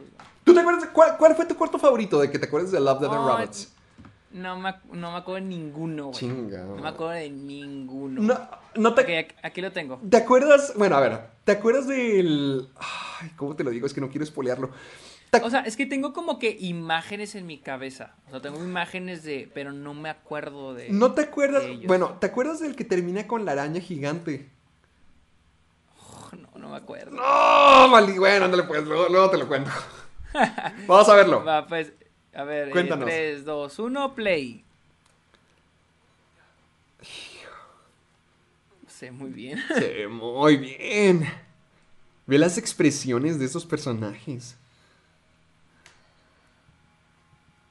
Así estoy yo. A Netflix dándome la mano. Chale, se ve muy bien. Madre santa, hijo. ¡Wow! ¡Qué bonito! Eso se ve como. Parece como stop motion. O sea, sé que no lo es, pero parece. Sí, se ve como. Sí es, ¿no? ¿Es stop Sí, es motion? stop motion. ¡Wow! Creo que sí es stop motion.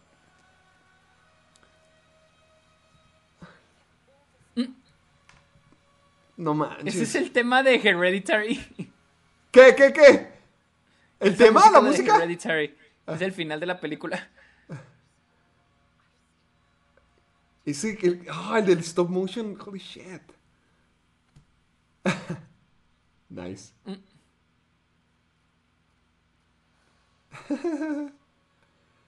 wow, esto se ve muy bien. Gente, espero que estén viendo este trailer con nosotros. Yo estoy muy impresionado. No mames. ¿Ese era Michael B. Jordan o se parecía? ¿Qué? Sí, ¿verdad?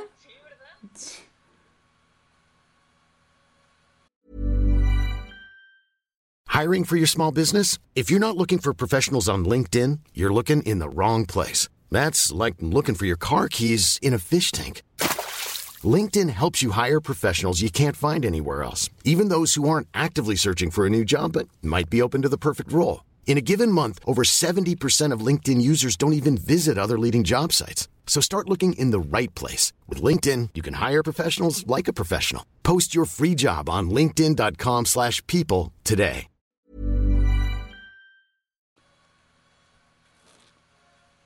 No, no, no. El agua. Oh. Sí, se ve muy vergas. ¡Ay, ya! Y también el volumen 3.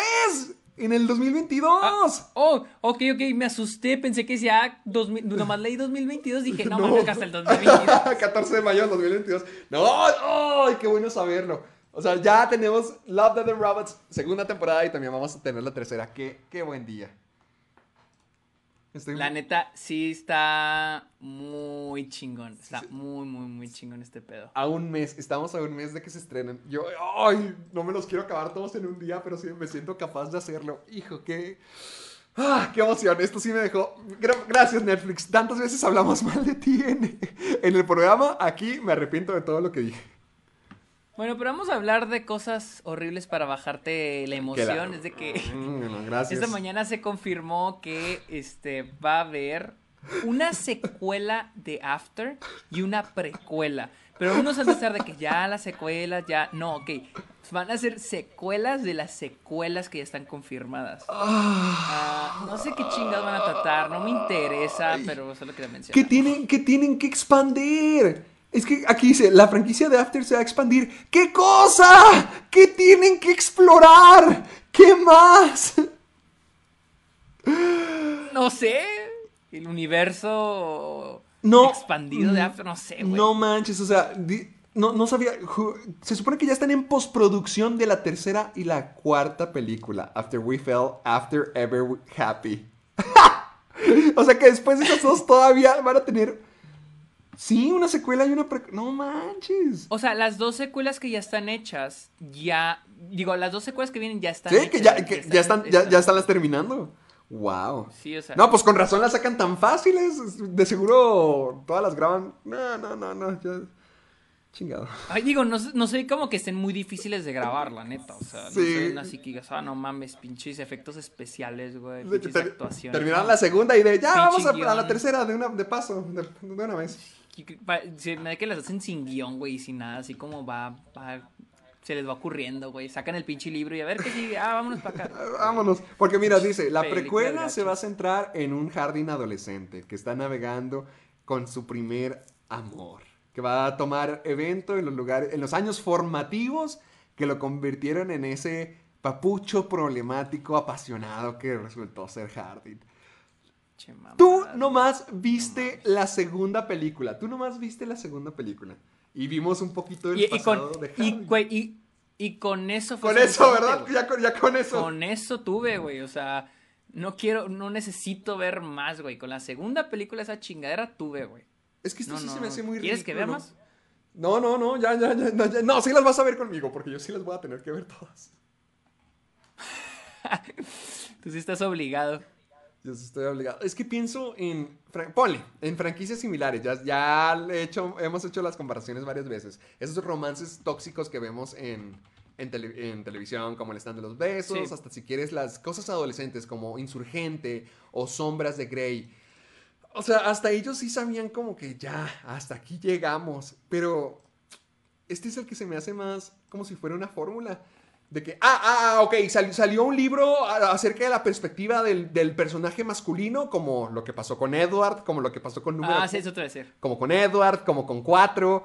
Ah, ok, nosotros, nosotros también vamos a, a- a hacerlo en el nuestro. O sea, por eso digo, ya se siente como que una fórmula. Siento que After es la más patética de todas, porque ya todo esto no es nuevo. O sea, ya, ya lo han hecho diferentes franquicias, pero siento que esta nomás lo hace porque es la norma, es porque lo que se ha hecho, es porque es el camino que tiene que seguir para seguir existiendo. No le veo nada de amor, no le veo nada de pasión, no le veo nada de creatividad, no le veo nada nuevo, no le veo nada de originalidad. No hay ni un solo hincha elemento que diga, ah, ok, esto distingue a After por encima de las demás, como el caso del sadomasoquismo con 50 sombras de Grey. O sea, no hay nada en esta franquicia que amerite ni, ni siquiera una secuela y ya la tuvimos. ¿Cómo es que todavía vamos a tener dos secuelas más? ¿Cómo es que vamos a tener una precuela? O sea, realmente sí, sí es un producto. Esta sí se me hace un productote. Tú viste la segunda película. Acaba con lo del papá. Lo del papá no es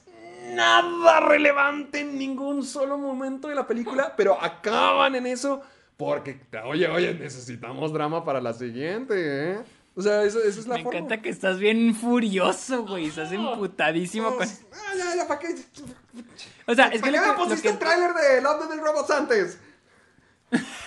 algo que algo que sí tienes mucha razón es de que quieren seguir la fórmula, pero son fórmulas de hace seis años. Sí. O sea, que lo van a dividir en dos partes como, como las otras bola de adaptaciones de libros. No me sorprendería. O sea, no me sorprendería. Sí, no me sorprendería a mí tampoco. O sea, es cosa como del 2015.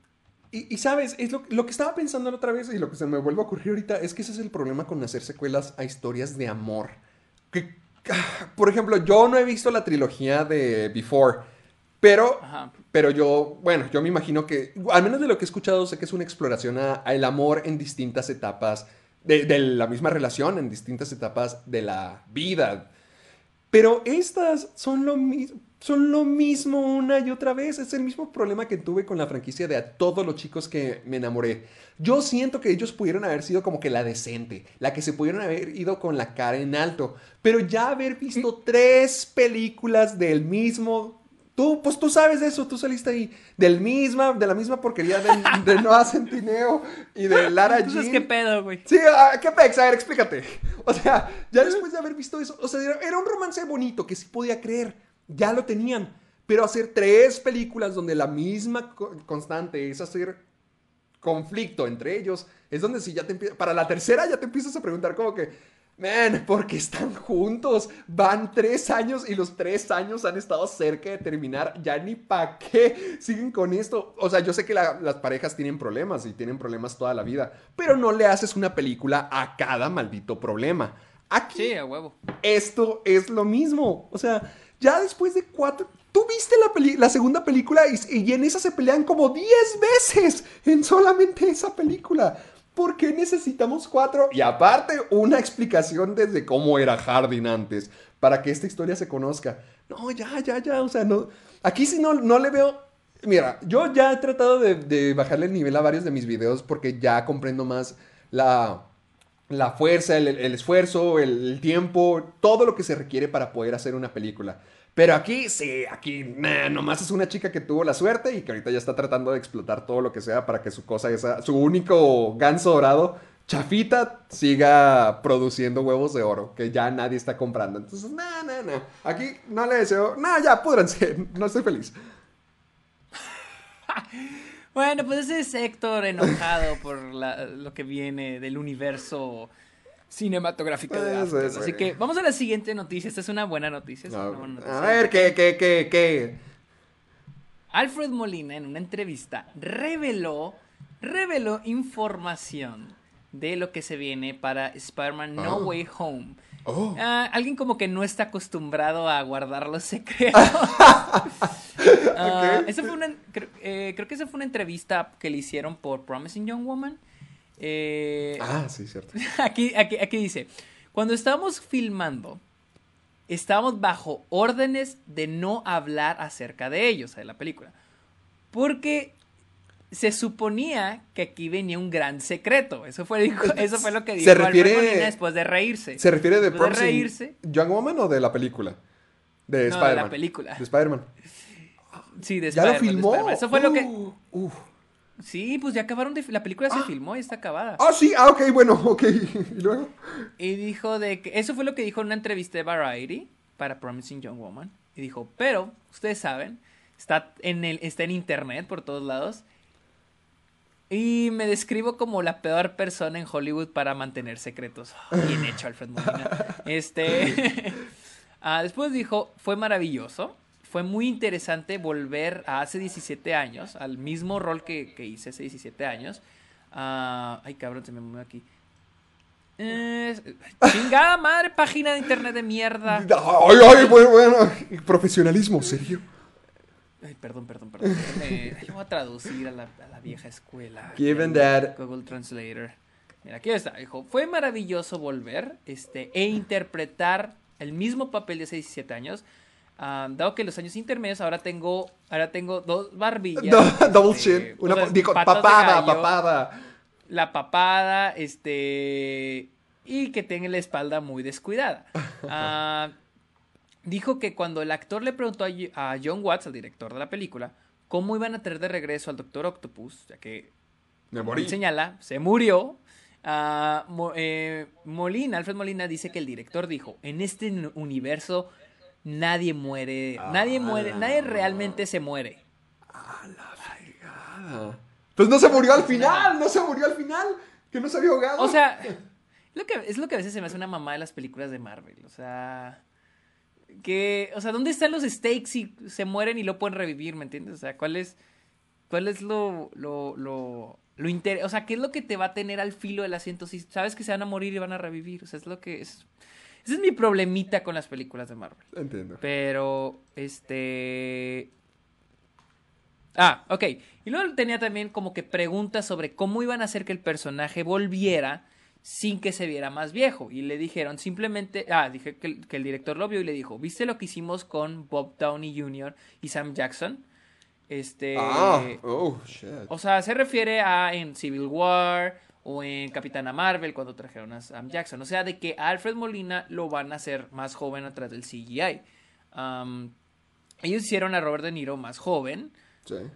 Ah, bueno, a eh, Robert De Niro no es el mejor ejemplo, con- no es el mejor ejemplo Robert De Niro. Ajá. eh, pero, ah, pero cuando él estaba peleando se veía como un, como un hombre viejo. Sí, ese era uno de los sí. problemas que él vio con The Irishman. Eh, él se veía como un- una persona ya grande. Eso era lo que a mí me preocupaba. Ah, no tengo el- la misma fisicalidad que hace 17 años. Eso es un hecho. Em, pero después recordó que los tentáculos son los que hacen todo el trabajo. pues sí. Pues eso fue lo más importante que reveló. O sea, que sí, o sea, ya es un hecho de que él va a aparecer. Lo que. Mira, honestamente, si la película llega a ser mala y arruinar al personaje, o sea, a mí X, o sea, yo me voy a quedar con Spider-Man no 2 creo que, para la, mí no sí se va a creo que la no creo que la arruinen. Mira, yo, eh, es que se, se filtró algo en Reddit. Se filtró algo en Reddit. eh, no sé si quieras que lo lea. Ah, ¿es, es real o es solamente posibilidad de spoiler? Eh, es filtrado, es un rumor, no es, no es real. Así que, si Ah, lo iba a decir, no es confirmado, es un rumor. Se cree que la historia es así. Haz de cuenta que a, a Peter, a Tom Holland, lo llevan a corte por lo que pasó en la película anterior. Yo creo que ahí van- es donde van a introducir a, a, a esta Daredevil. Si es que sí. llega a Sí, estar. yo me lo llevan a sí. corte. Entonces se las ve muy negras, se ven un embrollo y encuentra una magia. Aquí es lo que no me gustó de la película. Ah, encuentra como que un tipo de magia que abre el portal a, a los universos. Y él quería usar ese, esa magia para ayudarse a sí mismo en la corte. Entonces, este, trae por accidente a los villanos de las películas anteriores. Entonces, Doctor Strange llega y comienza a crear una prisión para estos villanos. Entonces, la película trata de encontrar y encerrar a los villanos de las anteriores. Ah, supuestamente Andrew Garfield y Tobey Maguire aparecerían en el segundo acto y al final de la película. al segundo y tercer acto de la película. Este, supuestamente también se dice que va a aparecer Willem Dafoe, el duende verde de Willem Dafoe, y que va a ser el único que no van a poder atrapar en la película, que no van a poder atrapar en prisión, y que va a matar a un personaje importante para Tom Holland. Y que va a haber un punto en el que Tom Holland incluso llega al... a él se enoja tanto que llega al punto de casi matar al duende verde de Willem Dafoe y que no lo mata porque, ay, pues es bueno, ¿no? Y luego, este, al final de la película, el clímax, los tres Spider-Man pelean en la Estatua de la Libertad, la cual tiene una, un escudo del capitán, el escudo del Capitán América y pelean y en eso acaba. Espera, ¿por qué, ¿por qué en la Estatua de la Libertad tendría el escudo del Capitán América? O sea, ¿le van a poner un No escudo sé. gigantesco? Sí, es como, yo creo ya así, sí, pues sí, me imagino, no sé. O sea, como la, el legado del Capitán América en Estados Unidos, no sé, una mamada así. Ah, te digo, no me encanta... No, pero, que- es que- porque, mm, o sea, ¿tiene validez? ¿Quién lo dijo o quién se dice que lo dijo? Oh, no, es, es algo en Reddit, o sea, es algo como que se filtró. O sea, te digo, no estoy diciendo que sea real. Sí, no. Pero es que yo tengo, es que a mí, a mí me genera gran duda del cómo van a introducir esto de los multiversos si no se ha introducido en ningún lado. O sea, no lo han introducido nada, nada, nada más que con, ¿quién fue? Con Doctor Strange, con lo de la piedra, pero Um, no lo, no lo hicieron con WandaVision. Es que no lo- es que era la oportunidad en con WandaVision. En Far From Home. En Far From Home tampoco lo hicieron. Ah, creo que con un- el único donde se medio introdujo fue con lo de Loki. ah, pues, ah, sí, cierto.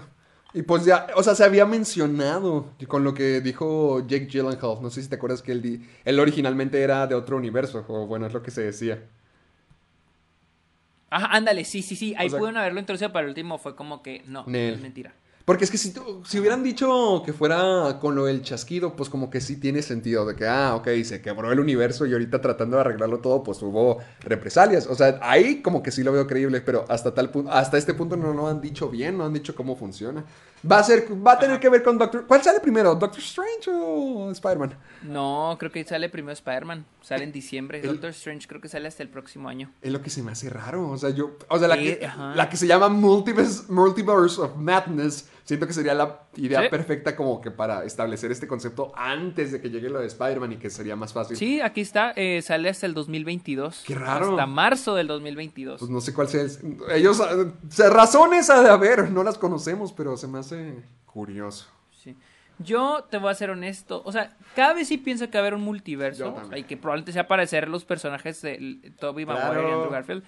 Pero sí, yo voy. Cuando voy a ver esa película, voy a llegar con, con las expectativas bajas. O sea, a ir con las expectativas muy bajas. No quiero. No me quiero emocionar y. Es que es muy fácil. Es cierto. Es, muy fácil emocionarse por esta película. Es mejor no oh, pensar al súper fácil. O sea, incluso yo diciéndoles en este momento que no me quiero emocionar, o sea, me siento emocionado, o sea, pero no lo, no lo quiero estar, me estoy forzando a no emocionarme, porque el día que llegue y no es, y la película sea mala, se sienta, la, la, la inclusión de esos personajes se sientan forzados, a decir de que no mames, no, o sea, y no, qui- no quiero eso, no, no, No, no quiero eso. mejor, mejor ya, dejémoslo atrás. Que llegue en la fecha. Sí, sí. Sí, sigamos otra noticia feliz después de la de After. Es de que Godzilla vs. Kong está haciendo un éxito, en, un éxito en taquilla y ya alcanzó incluso a Godzilla King of the Monsters.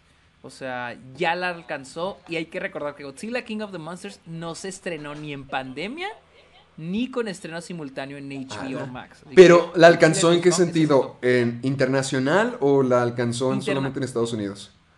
internacional. Todavía en Estados Unidos no, pero estoy casi seguro que lo va a hacer también en Estados Unidos. Ah, ¿Cuánto ha recaudado hasta ahora? Déjame checo. Ala, ya, ya- Ah. creo- estoy viendo que tiene 390 millones.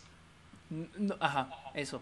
Y creo que en Estados Unidos 110. Deja checo. Aquí está. Godzilla vs. Kong.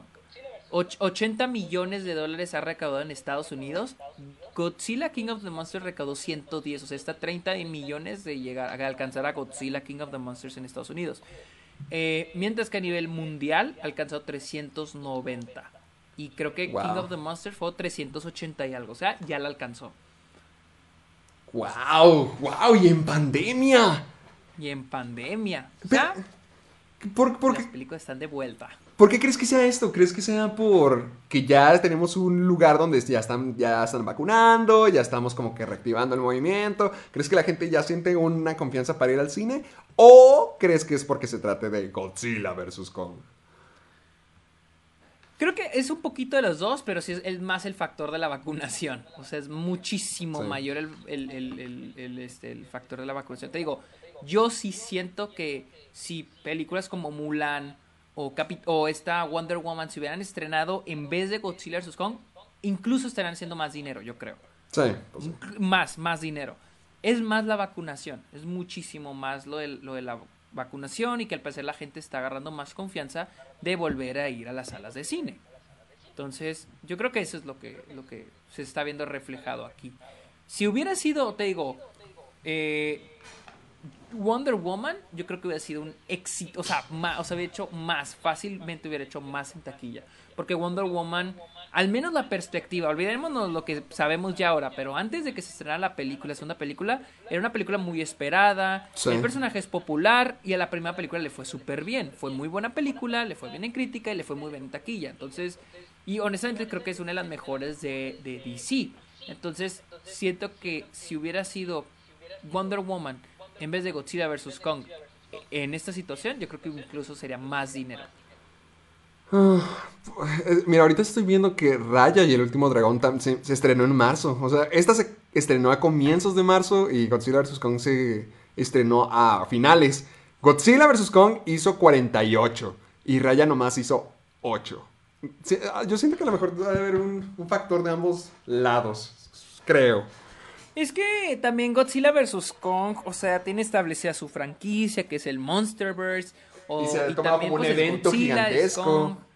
Sí, o sea, y también se hizo muy popular en redes sociales de que, ah, a ver estos cabrones agarrándose a chingazos, o sea, hasta de chiste, ¿no? Sí, sí, sí. O sea, tenía esa reputación estilo Rápido y Furioso, de que ibas a verla nomás por el desmadre, no por Ándale. tomártela en serio. Entonces, Ay, no, pues por qué eso- buena onda. Sí, o sea, qué bueno, o sea, que la película que sea, que al menos la gente se sienta cómoda de volver al cine. Sí, o sea, lo, lo que sea, con que la industria del cine empiece a volver a girar, yo no me quejo en absoluto. Perfecto, qué, qué bueno, bien hecho, Kong. Y ahora vamos a una noticia que me hizo muy feliz con la que amanecí esta mañana. Ah, esta es y tuya. es de que se confirmó la secuela de Downton Abbey, a huevo, a huevo, a huevo. Este, que es la secuela de la película que salió en el 2019 y que es la adaptación, una adaptación, o sea, es la continuación de la serie de Downton Abbey. Así que estoy muy feliz, güey. Va a salir, y va a salir en, en diciembre, güey. No sé si ya la filmaron o si apenas... No, creo que ya la filmaron. A mí se me hace que ya la filmaron. ¿En diciembre de este, de este año? De este año. Va a salir en diciembre de este año. Uh, no, pues Sergio va a tener una muy bonita Navidad. A huevo que sí, güey. Va a ser, ya va a ser una hermosa Navidad. Y este tenemos el tráiler. Hoy salieron dos trailers. Uno es el de Shang- Shang-Chi. Shang-Chi. Este, de Marvel. Héctor no lo ha Ajá. visto y no lo va a ver porque va a reaccionar no, para su canal. lo siento. Yo lo vi, Ahorita o sea- lo iba a hacer. No, no, es que. Ay, chicuera, no le puedes decirlo. O sea, es que. No, o sea, es que no me llama la atención, la neta. O sea, lo, lo único que me llama la atención de la película es. Pues de que ya no vamos a tener los mismos personajes de siempre de Marvel. Ya es un- algo. Sí. Se siente más fresca. Pero igual, no, no me llama. No me llama tanto la atención, la verdad. bueno, Sergio, Sergio es amargado profesional, así que no lo Sí, escucharé. cuando se trata de Marvel no, no, no, no me siento tan atraído. Pero también se estrenó el tráiler de Annette, Uh. la nueva película de Leo Carax, quien es el director de este Holy Motors. No sé, ¿Has visto Holy No, Motors? pero sé que te gusta mucho. Y sí, la había La, anunciado. la, la vi hace unos meses y está bien chingón, está bien cagadísima.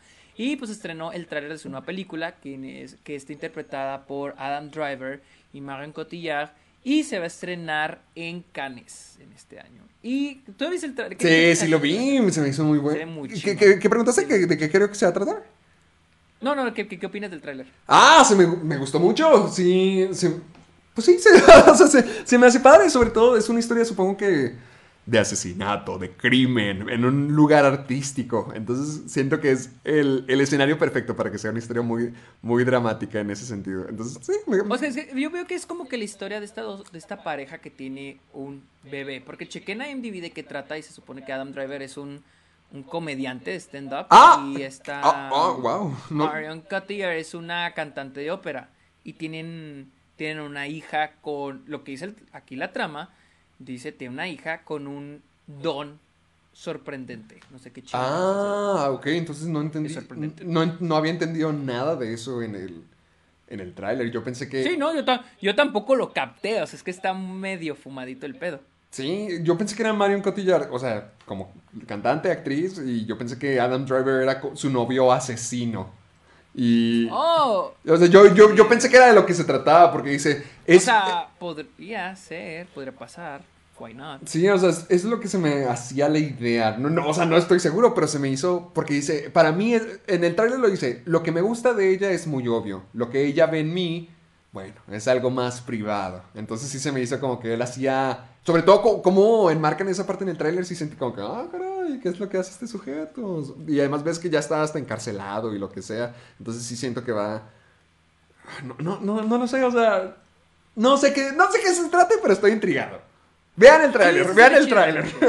Ve- vean el tráiler y los que no han visto Holy Motors, véanla, está, está Eh. muy chida. Sí está fumada, pero está muy chida, está...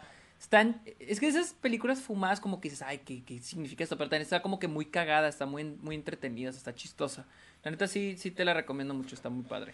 Este, Va. pero bueno, es esa net que se va a estrenar en Cannes este año. Vamos al tema de esta semana, que ya llevamos una hora Démosle cuarenta de 15 episodio. minutos, démosle 15 minutos antes de que lleguemos Vamos a las 2 a horas. Ya se estrenó Mortal Kombat allá en México. Sí. Ok, primero antes de entrar al tema, que sería por qué las películas de videojuegos son tan malas. Ajá. Quiero, quiero, quiero saber tu opinión de Mortal Kombat.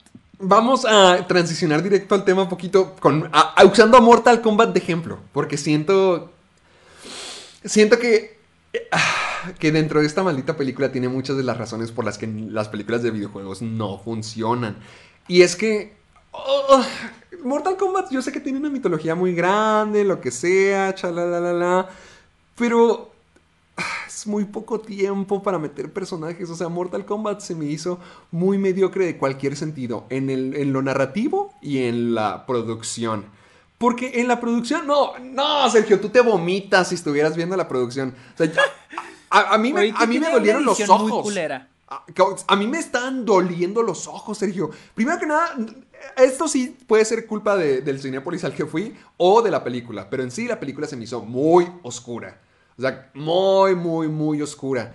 Y además, para, para remarcarlo, la cinematografía no se me hizo nada especial, o sea, se me hacía muy básica. La parte donde ya la hace lucir feísima es en la edición. O sea, la edición es esa clase de, de películas que son corte, corte, corte, corte, corte, corte, corte, millones de veces. Y la peor parte es que ni siquiera te estoy hablando de peleas. O sea, nomás te estoy hablando de escenas donde están comiendo o sentados o platicando. Sí. Corte, corte, corte, corte, corte, corte, corte, corte. Y la cinematografía es una muy apretada, es una muy cerrada, como que siempre están fijados en la cara de los tipos o, o están súper así como claustrofóbica, es la forma en que yo la describiría. Y, y, oh, combina eso de con la edición súper, súper, súper, ¿cómo se dice? Que hiper, hiperactiva. O sea, no, yo, yo, estaba buscando bolsitas de vómito en el asiento frente a mí porque sí me mareé muchísimo. Fui con mi amigo Lalo a verla y ambos estábamos de que, bitch, no puedo ver nada. O sea, no, no veo nada, no entiendo qué está pasando, no entiendo quién le pegó a quién, no, no entiendo nada. Se ve muy fea.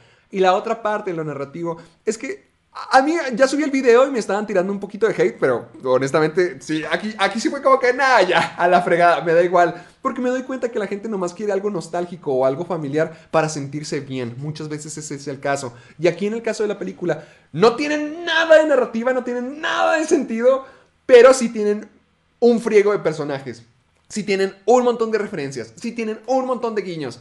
Sergio, hay un momento donde matan a alguien y Kung Lao dice, Flawless victory, Kung Lao wins.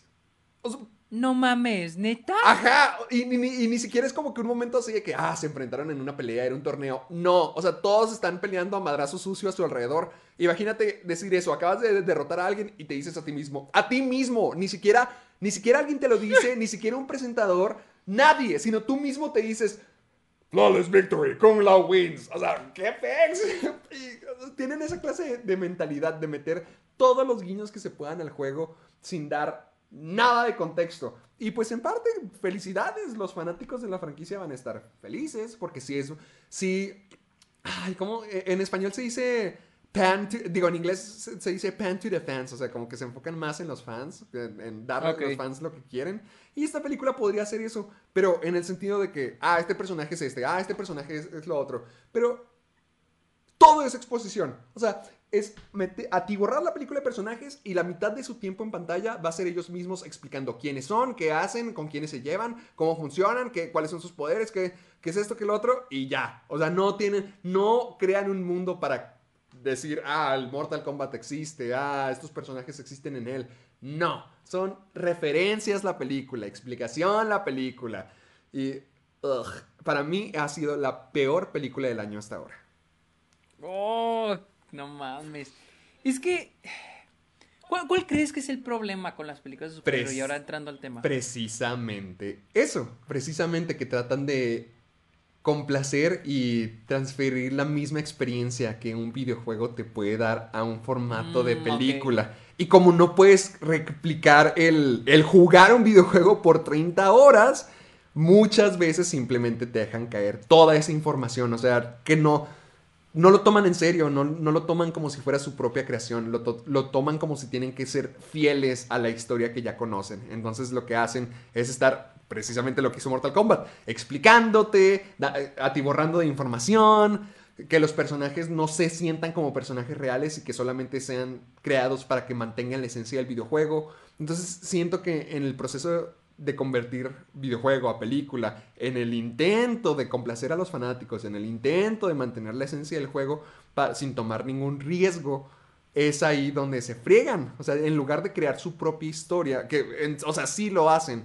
pero no, no son fieles a sí mismos, son, son, están siendo fieles a otra cosa. Y, y siento que desde ahí estás frito, porque no tienes una visión, no tienes en dónde pararte, no tienes una intención. Por ejemplo, en Mortal Kombat, toda el santa película se la pasan pasando de que no, tenemos que derrotarlos antes de que llegue el Mortal Kombat. No, no, no, tenemos que asesinarlos antes de que el Mortal Kombat llegue. Chala, la, la, la, la, la.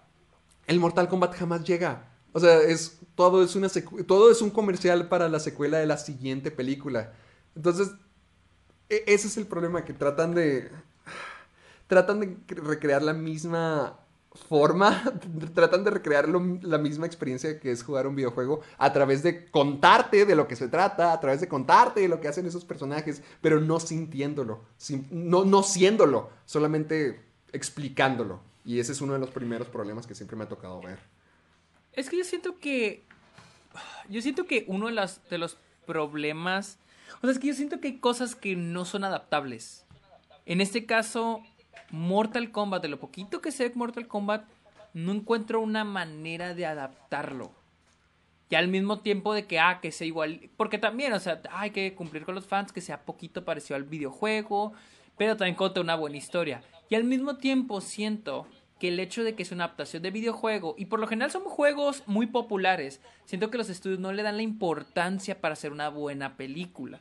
Solo se están, se enfocan en, en generar una película que haga dinero y que tenga guiños al videojuego. Ándale. Que es lo mismo que dices. Siento, siento que ese es el problema con esas adaptaciones. Sí, es que no se toman el tiempo para crear el mundo, porque yo sé que hay historias que funcionarían muy bien como videojuegos, pero tratan de recrearlo en lugar de adaptarlo. O sea, siento que desde ahí viene que, que como que son fanáticos de eso y logran expresar su fanatismo, pero una película no se crea a base de fanatismo o a base de conocer el juego. Tienes que sentirlo, tienes que poder entender cuáles son, qué es lo que lo hace tan especial, qué es lo que lo hace tan llamativo. Por ejemplo, algo como The Last of Us, se me hace que lo están haciendo bien.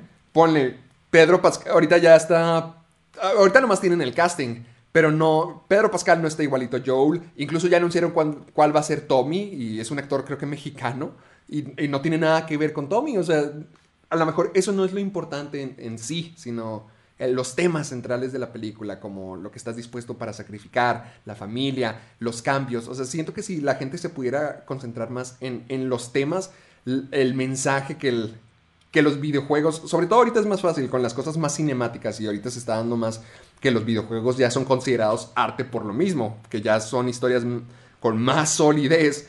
Yo siento que si se concentraran en, en eso, en lo que tratan de expresar, en el mensaje, a lo mejor podrían, a, a lo mejor no pueden transferir todo el mundo de, ponle, de un Metal Gear, no pueden transferir todo el mundo a la pantalla grande, no pueden transferir a Solid Snake, Solidus, Big Boss, eh, Psycho Mantis, todos los personajes, pero sí pueden transferir la intención del juego, como lo que significa ser un soldado, el patriotismo, eh, lo que significa, lo que tú significas para tu nación, todo eso, o sea, siento que, siento que si se enfocan más en los temas y, y en transferir estas enseñanzas al mundo del cine, sí podrían hacer algo mejor, en lugar de cumplir con una agenda de que, ah, este personaje sí está, ah, esta historia sí está, no, sino ¿Qué pueden hacer más grande que eso? Porque lo único que es, es, al final de cuentas, es copiar y pegar, y eso va a fallar.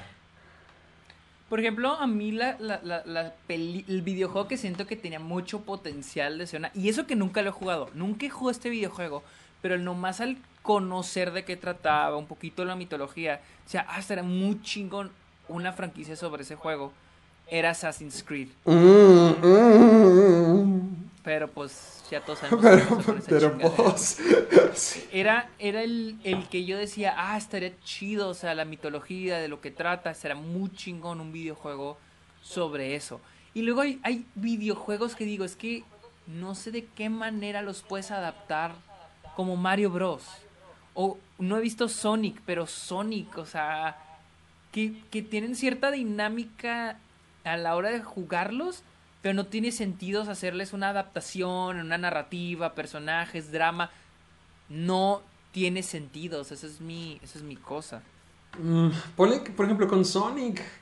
Ponle. Yo a Sonic le doy el punto extra. Sí, sí hicieron esta. tratar de adaptarlo, tratar de no seguir la historia, porque en sí la historia de Sonic podría estar muy bizarra para lanzarla desde cero al cine. Pero el problema es que la engancharon o la adaptaron para que fuera una de, de estas. de los mismos formatos de siempre, de que, ah, personaje de la vida. Sí, an- animado que Ajá, de lo, de lo animado viene live a, a live action. E- Ese es otro problema que también a veces ha pasado. Con, con esta clase, con adaptaciones en general, no solamente con videojuegos. O sea, me gustó que Sonic hizo eso, que tomó un riesgo y nomás tomó los elementos que dijo, pues esto puede funcionar como Eggman y como Sonic, y, y decidió lanzarse a partir de eso. O sea, eso se me hace una buena idea en lugar de meter todo, todo lo que involucra el mundo de Sonic. Pero el punto es que, el punto es la, la película que se lo engancharon al, al están en nuestro mundo, se metieron en un portal. Pero yo, yo creo que otras películas sí podrían ser capaces de, de hacer un trabajo mejor que Sonic. Por ejemplo, ¿qué opinas de... ¿Has, ju- has jugado Uncharted? Sí, claro, todos, me los pasé todos ya. O sea, y tú, lo, tú los ves como una adaptación, porque se supone que va a haber una adaptación con Tom Holland. Sí, es que sí, pues como Indiana Jones con Rápidos y Furiosos. No mames. Sí, sí, sí, sí. No, tú no has jugado ninguno de Uncharted. Tú, tú, tú- aquí tengo tu copia No. del 4 que me diste. ¿Te lo presté? Yo, sí.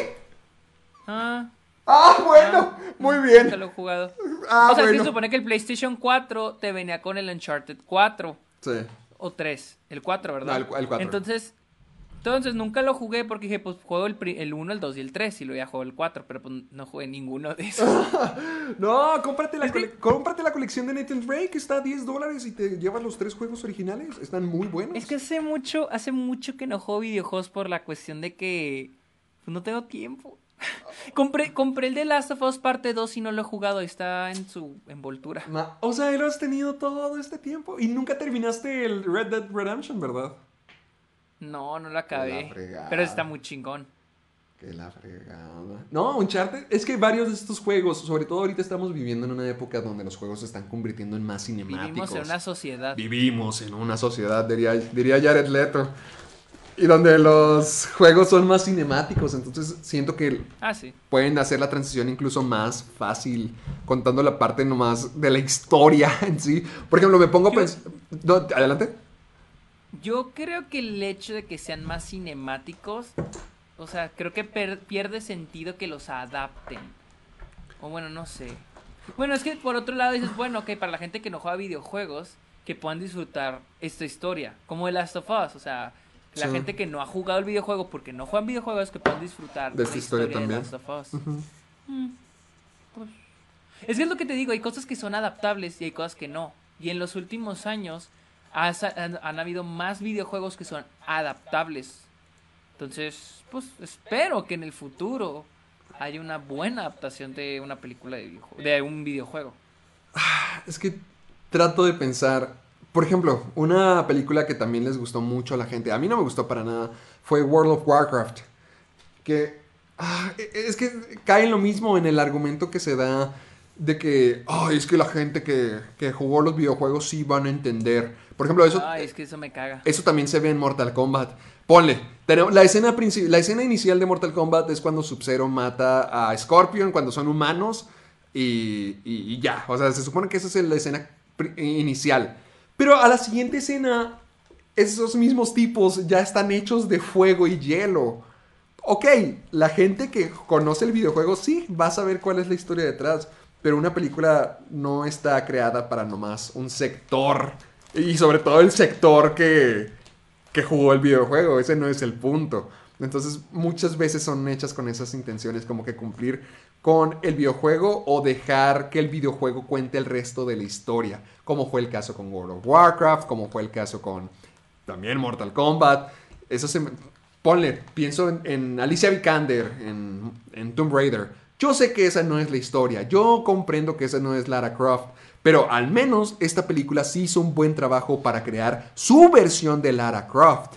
Eso a mí se me hizo mejor, en lugar de estar esperando que, que las personas, que, que el, todo gente que vea sea fanático del juego y ya inmediatamente por eso también vayan a amar nuestra versión de- del juego que hicimos. Claro que no, o sea, siento que una película también, una película de videojuegos sea una adaptación o no, tiene que tomarse el tiempo de establecer sus reglas, su mundo, sus personajes, en lugar de decir, "Nah, lo pueden explicar, ya, ya, ya lo explicaron antes. No, es un nuevo formato, es un nuevo comienzo y muchos no se toman el tiempo de poder introducir o, o desarrollar plenamente este nuevo comienzo, sino siguen viviendo a base del nombre, a base de la fama. Entonces siento que es un ciclo... Siento que es un ciclo donde la gente quiere ver lo del videojuego y la gente hace lo del videojuego y nomás seguimos en ese ciclo donde todo apesta en lugar de, ya saben, tratarlo como una película normal y comenzar desde cero. Sí, es que siempre, siento que ese siempre ser el problema con las adaptaciones, de que los estudios siempre las van a ver como, como imanes para hacer dinero. Sí, como algo que ya estaba establecido desde antes, así que aprovechémoslo. Sí. Pero bueno, ese es el, ese es el tema de hoy. Este, ¿dónde te podemos seguir, Héctor? Ya vamos a llegar a las dos horas. Me pueden encontrar en... Sí, güey, por eso ya. Sí, ya, ya córtalo. ya córtalo, maestro. Eh, me pueden seguir en YouTube como Caja de Películas. Me pueden encontrar en Facebook y Twitter también como Caja de Películas. En Instagram y TikTok como Soy Héctor Portillo. Me pueden encontrar en Letterboxd también como Héctor Portillo, así nomás. Y creo que ya es todo. ¿A dónde te podemos encontrar a ti, amiguito? Yo soy en Twitter, en Instagram y en, Tik- y en TikTok. Uh, si este- estás en TikTok, si estás en TikTok. Sí, pero No se te olvide tus ya- comienzos. Ya, no sé, ya no sé cuáles comienzos, no estoy subiendo nada. Estoy en Twitter, Instagram y en Twitch como arroba el Sergio Munoz. También estoy en Letterboxd, donde estoy subiendo lo- las películas que veo a diario. Y también tengo mi podcast Está OK. Mañana voy a sacar mi opinión de la trilogía de The Dark Knight. Y recuerden escucharnos en Spotify y Apple Podcast. Y también, este... ¿Qué fue eso? ¿Qué? Ay, es que sonó un sonidito en mis audífonos. Pensé que había pasado algo con la llamada. Ah. Eh, Ah, no, seguimos. no. Ignoren eso. Ah, recuerden escucharnos en Apple Podcast y Spotify. Y, y usar el hashtag Soy Amargado en todas las redes sociales, en Facebook, en Twitter, Instagram, para que nos muestren sus preguntas, sus comentarios, sus historias e incluso también sus memes. Así que, ¿qué más? Es todo, ¿no Ya Es todo, a Acabamos. Vámonos. Ya, a descansar. Vámonos. Bye. Bye.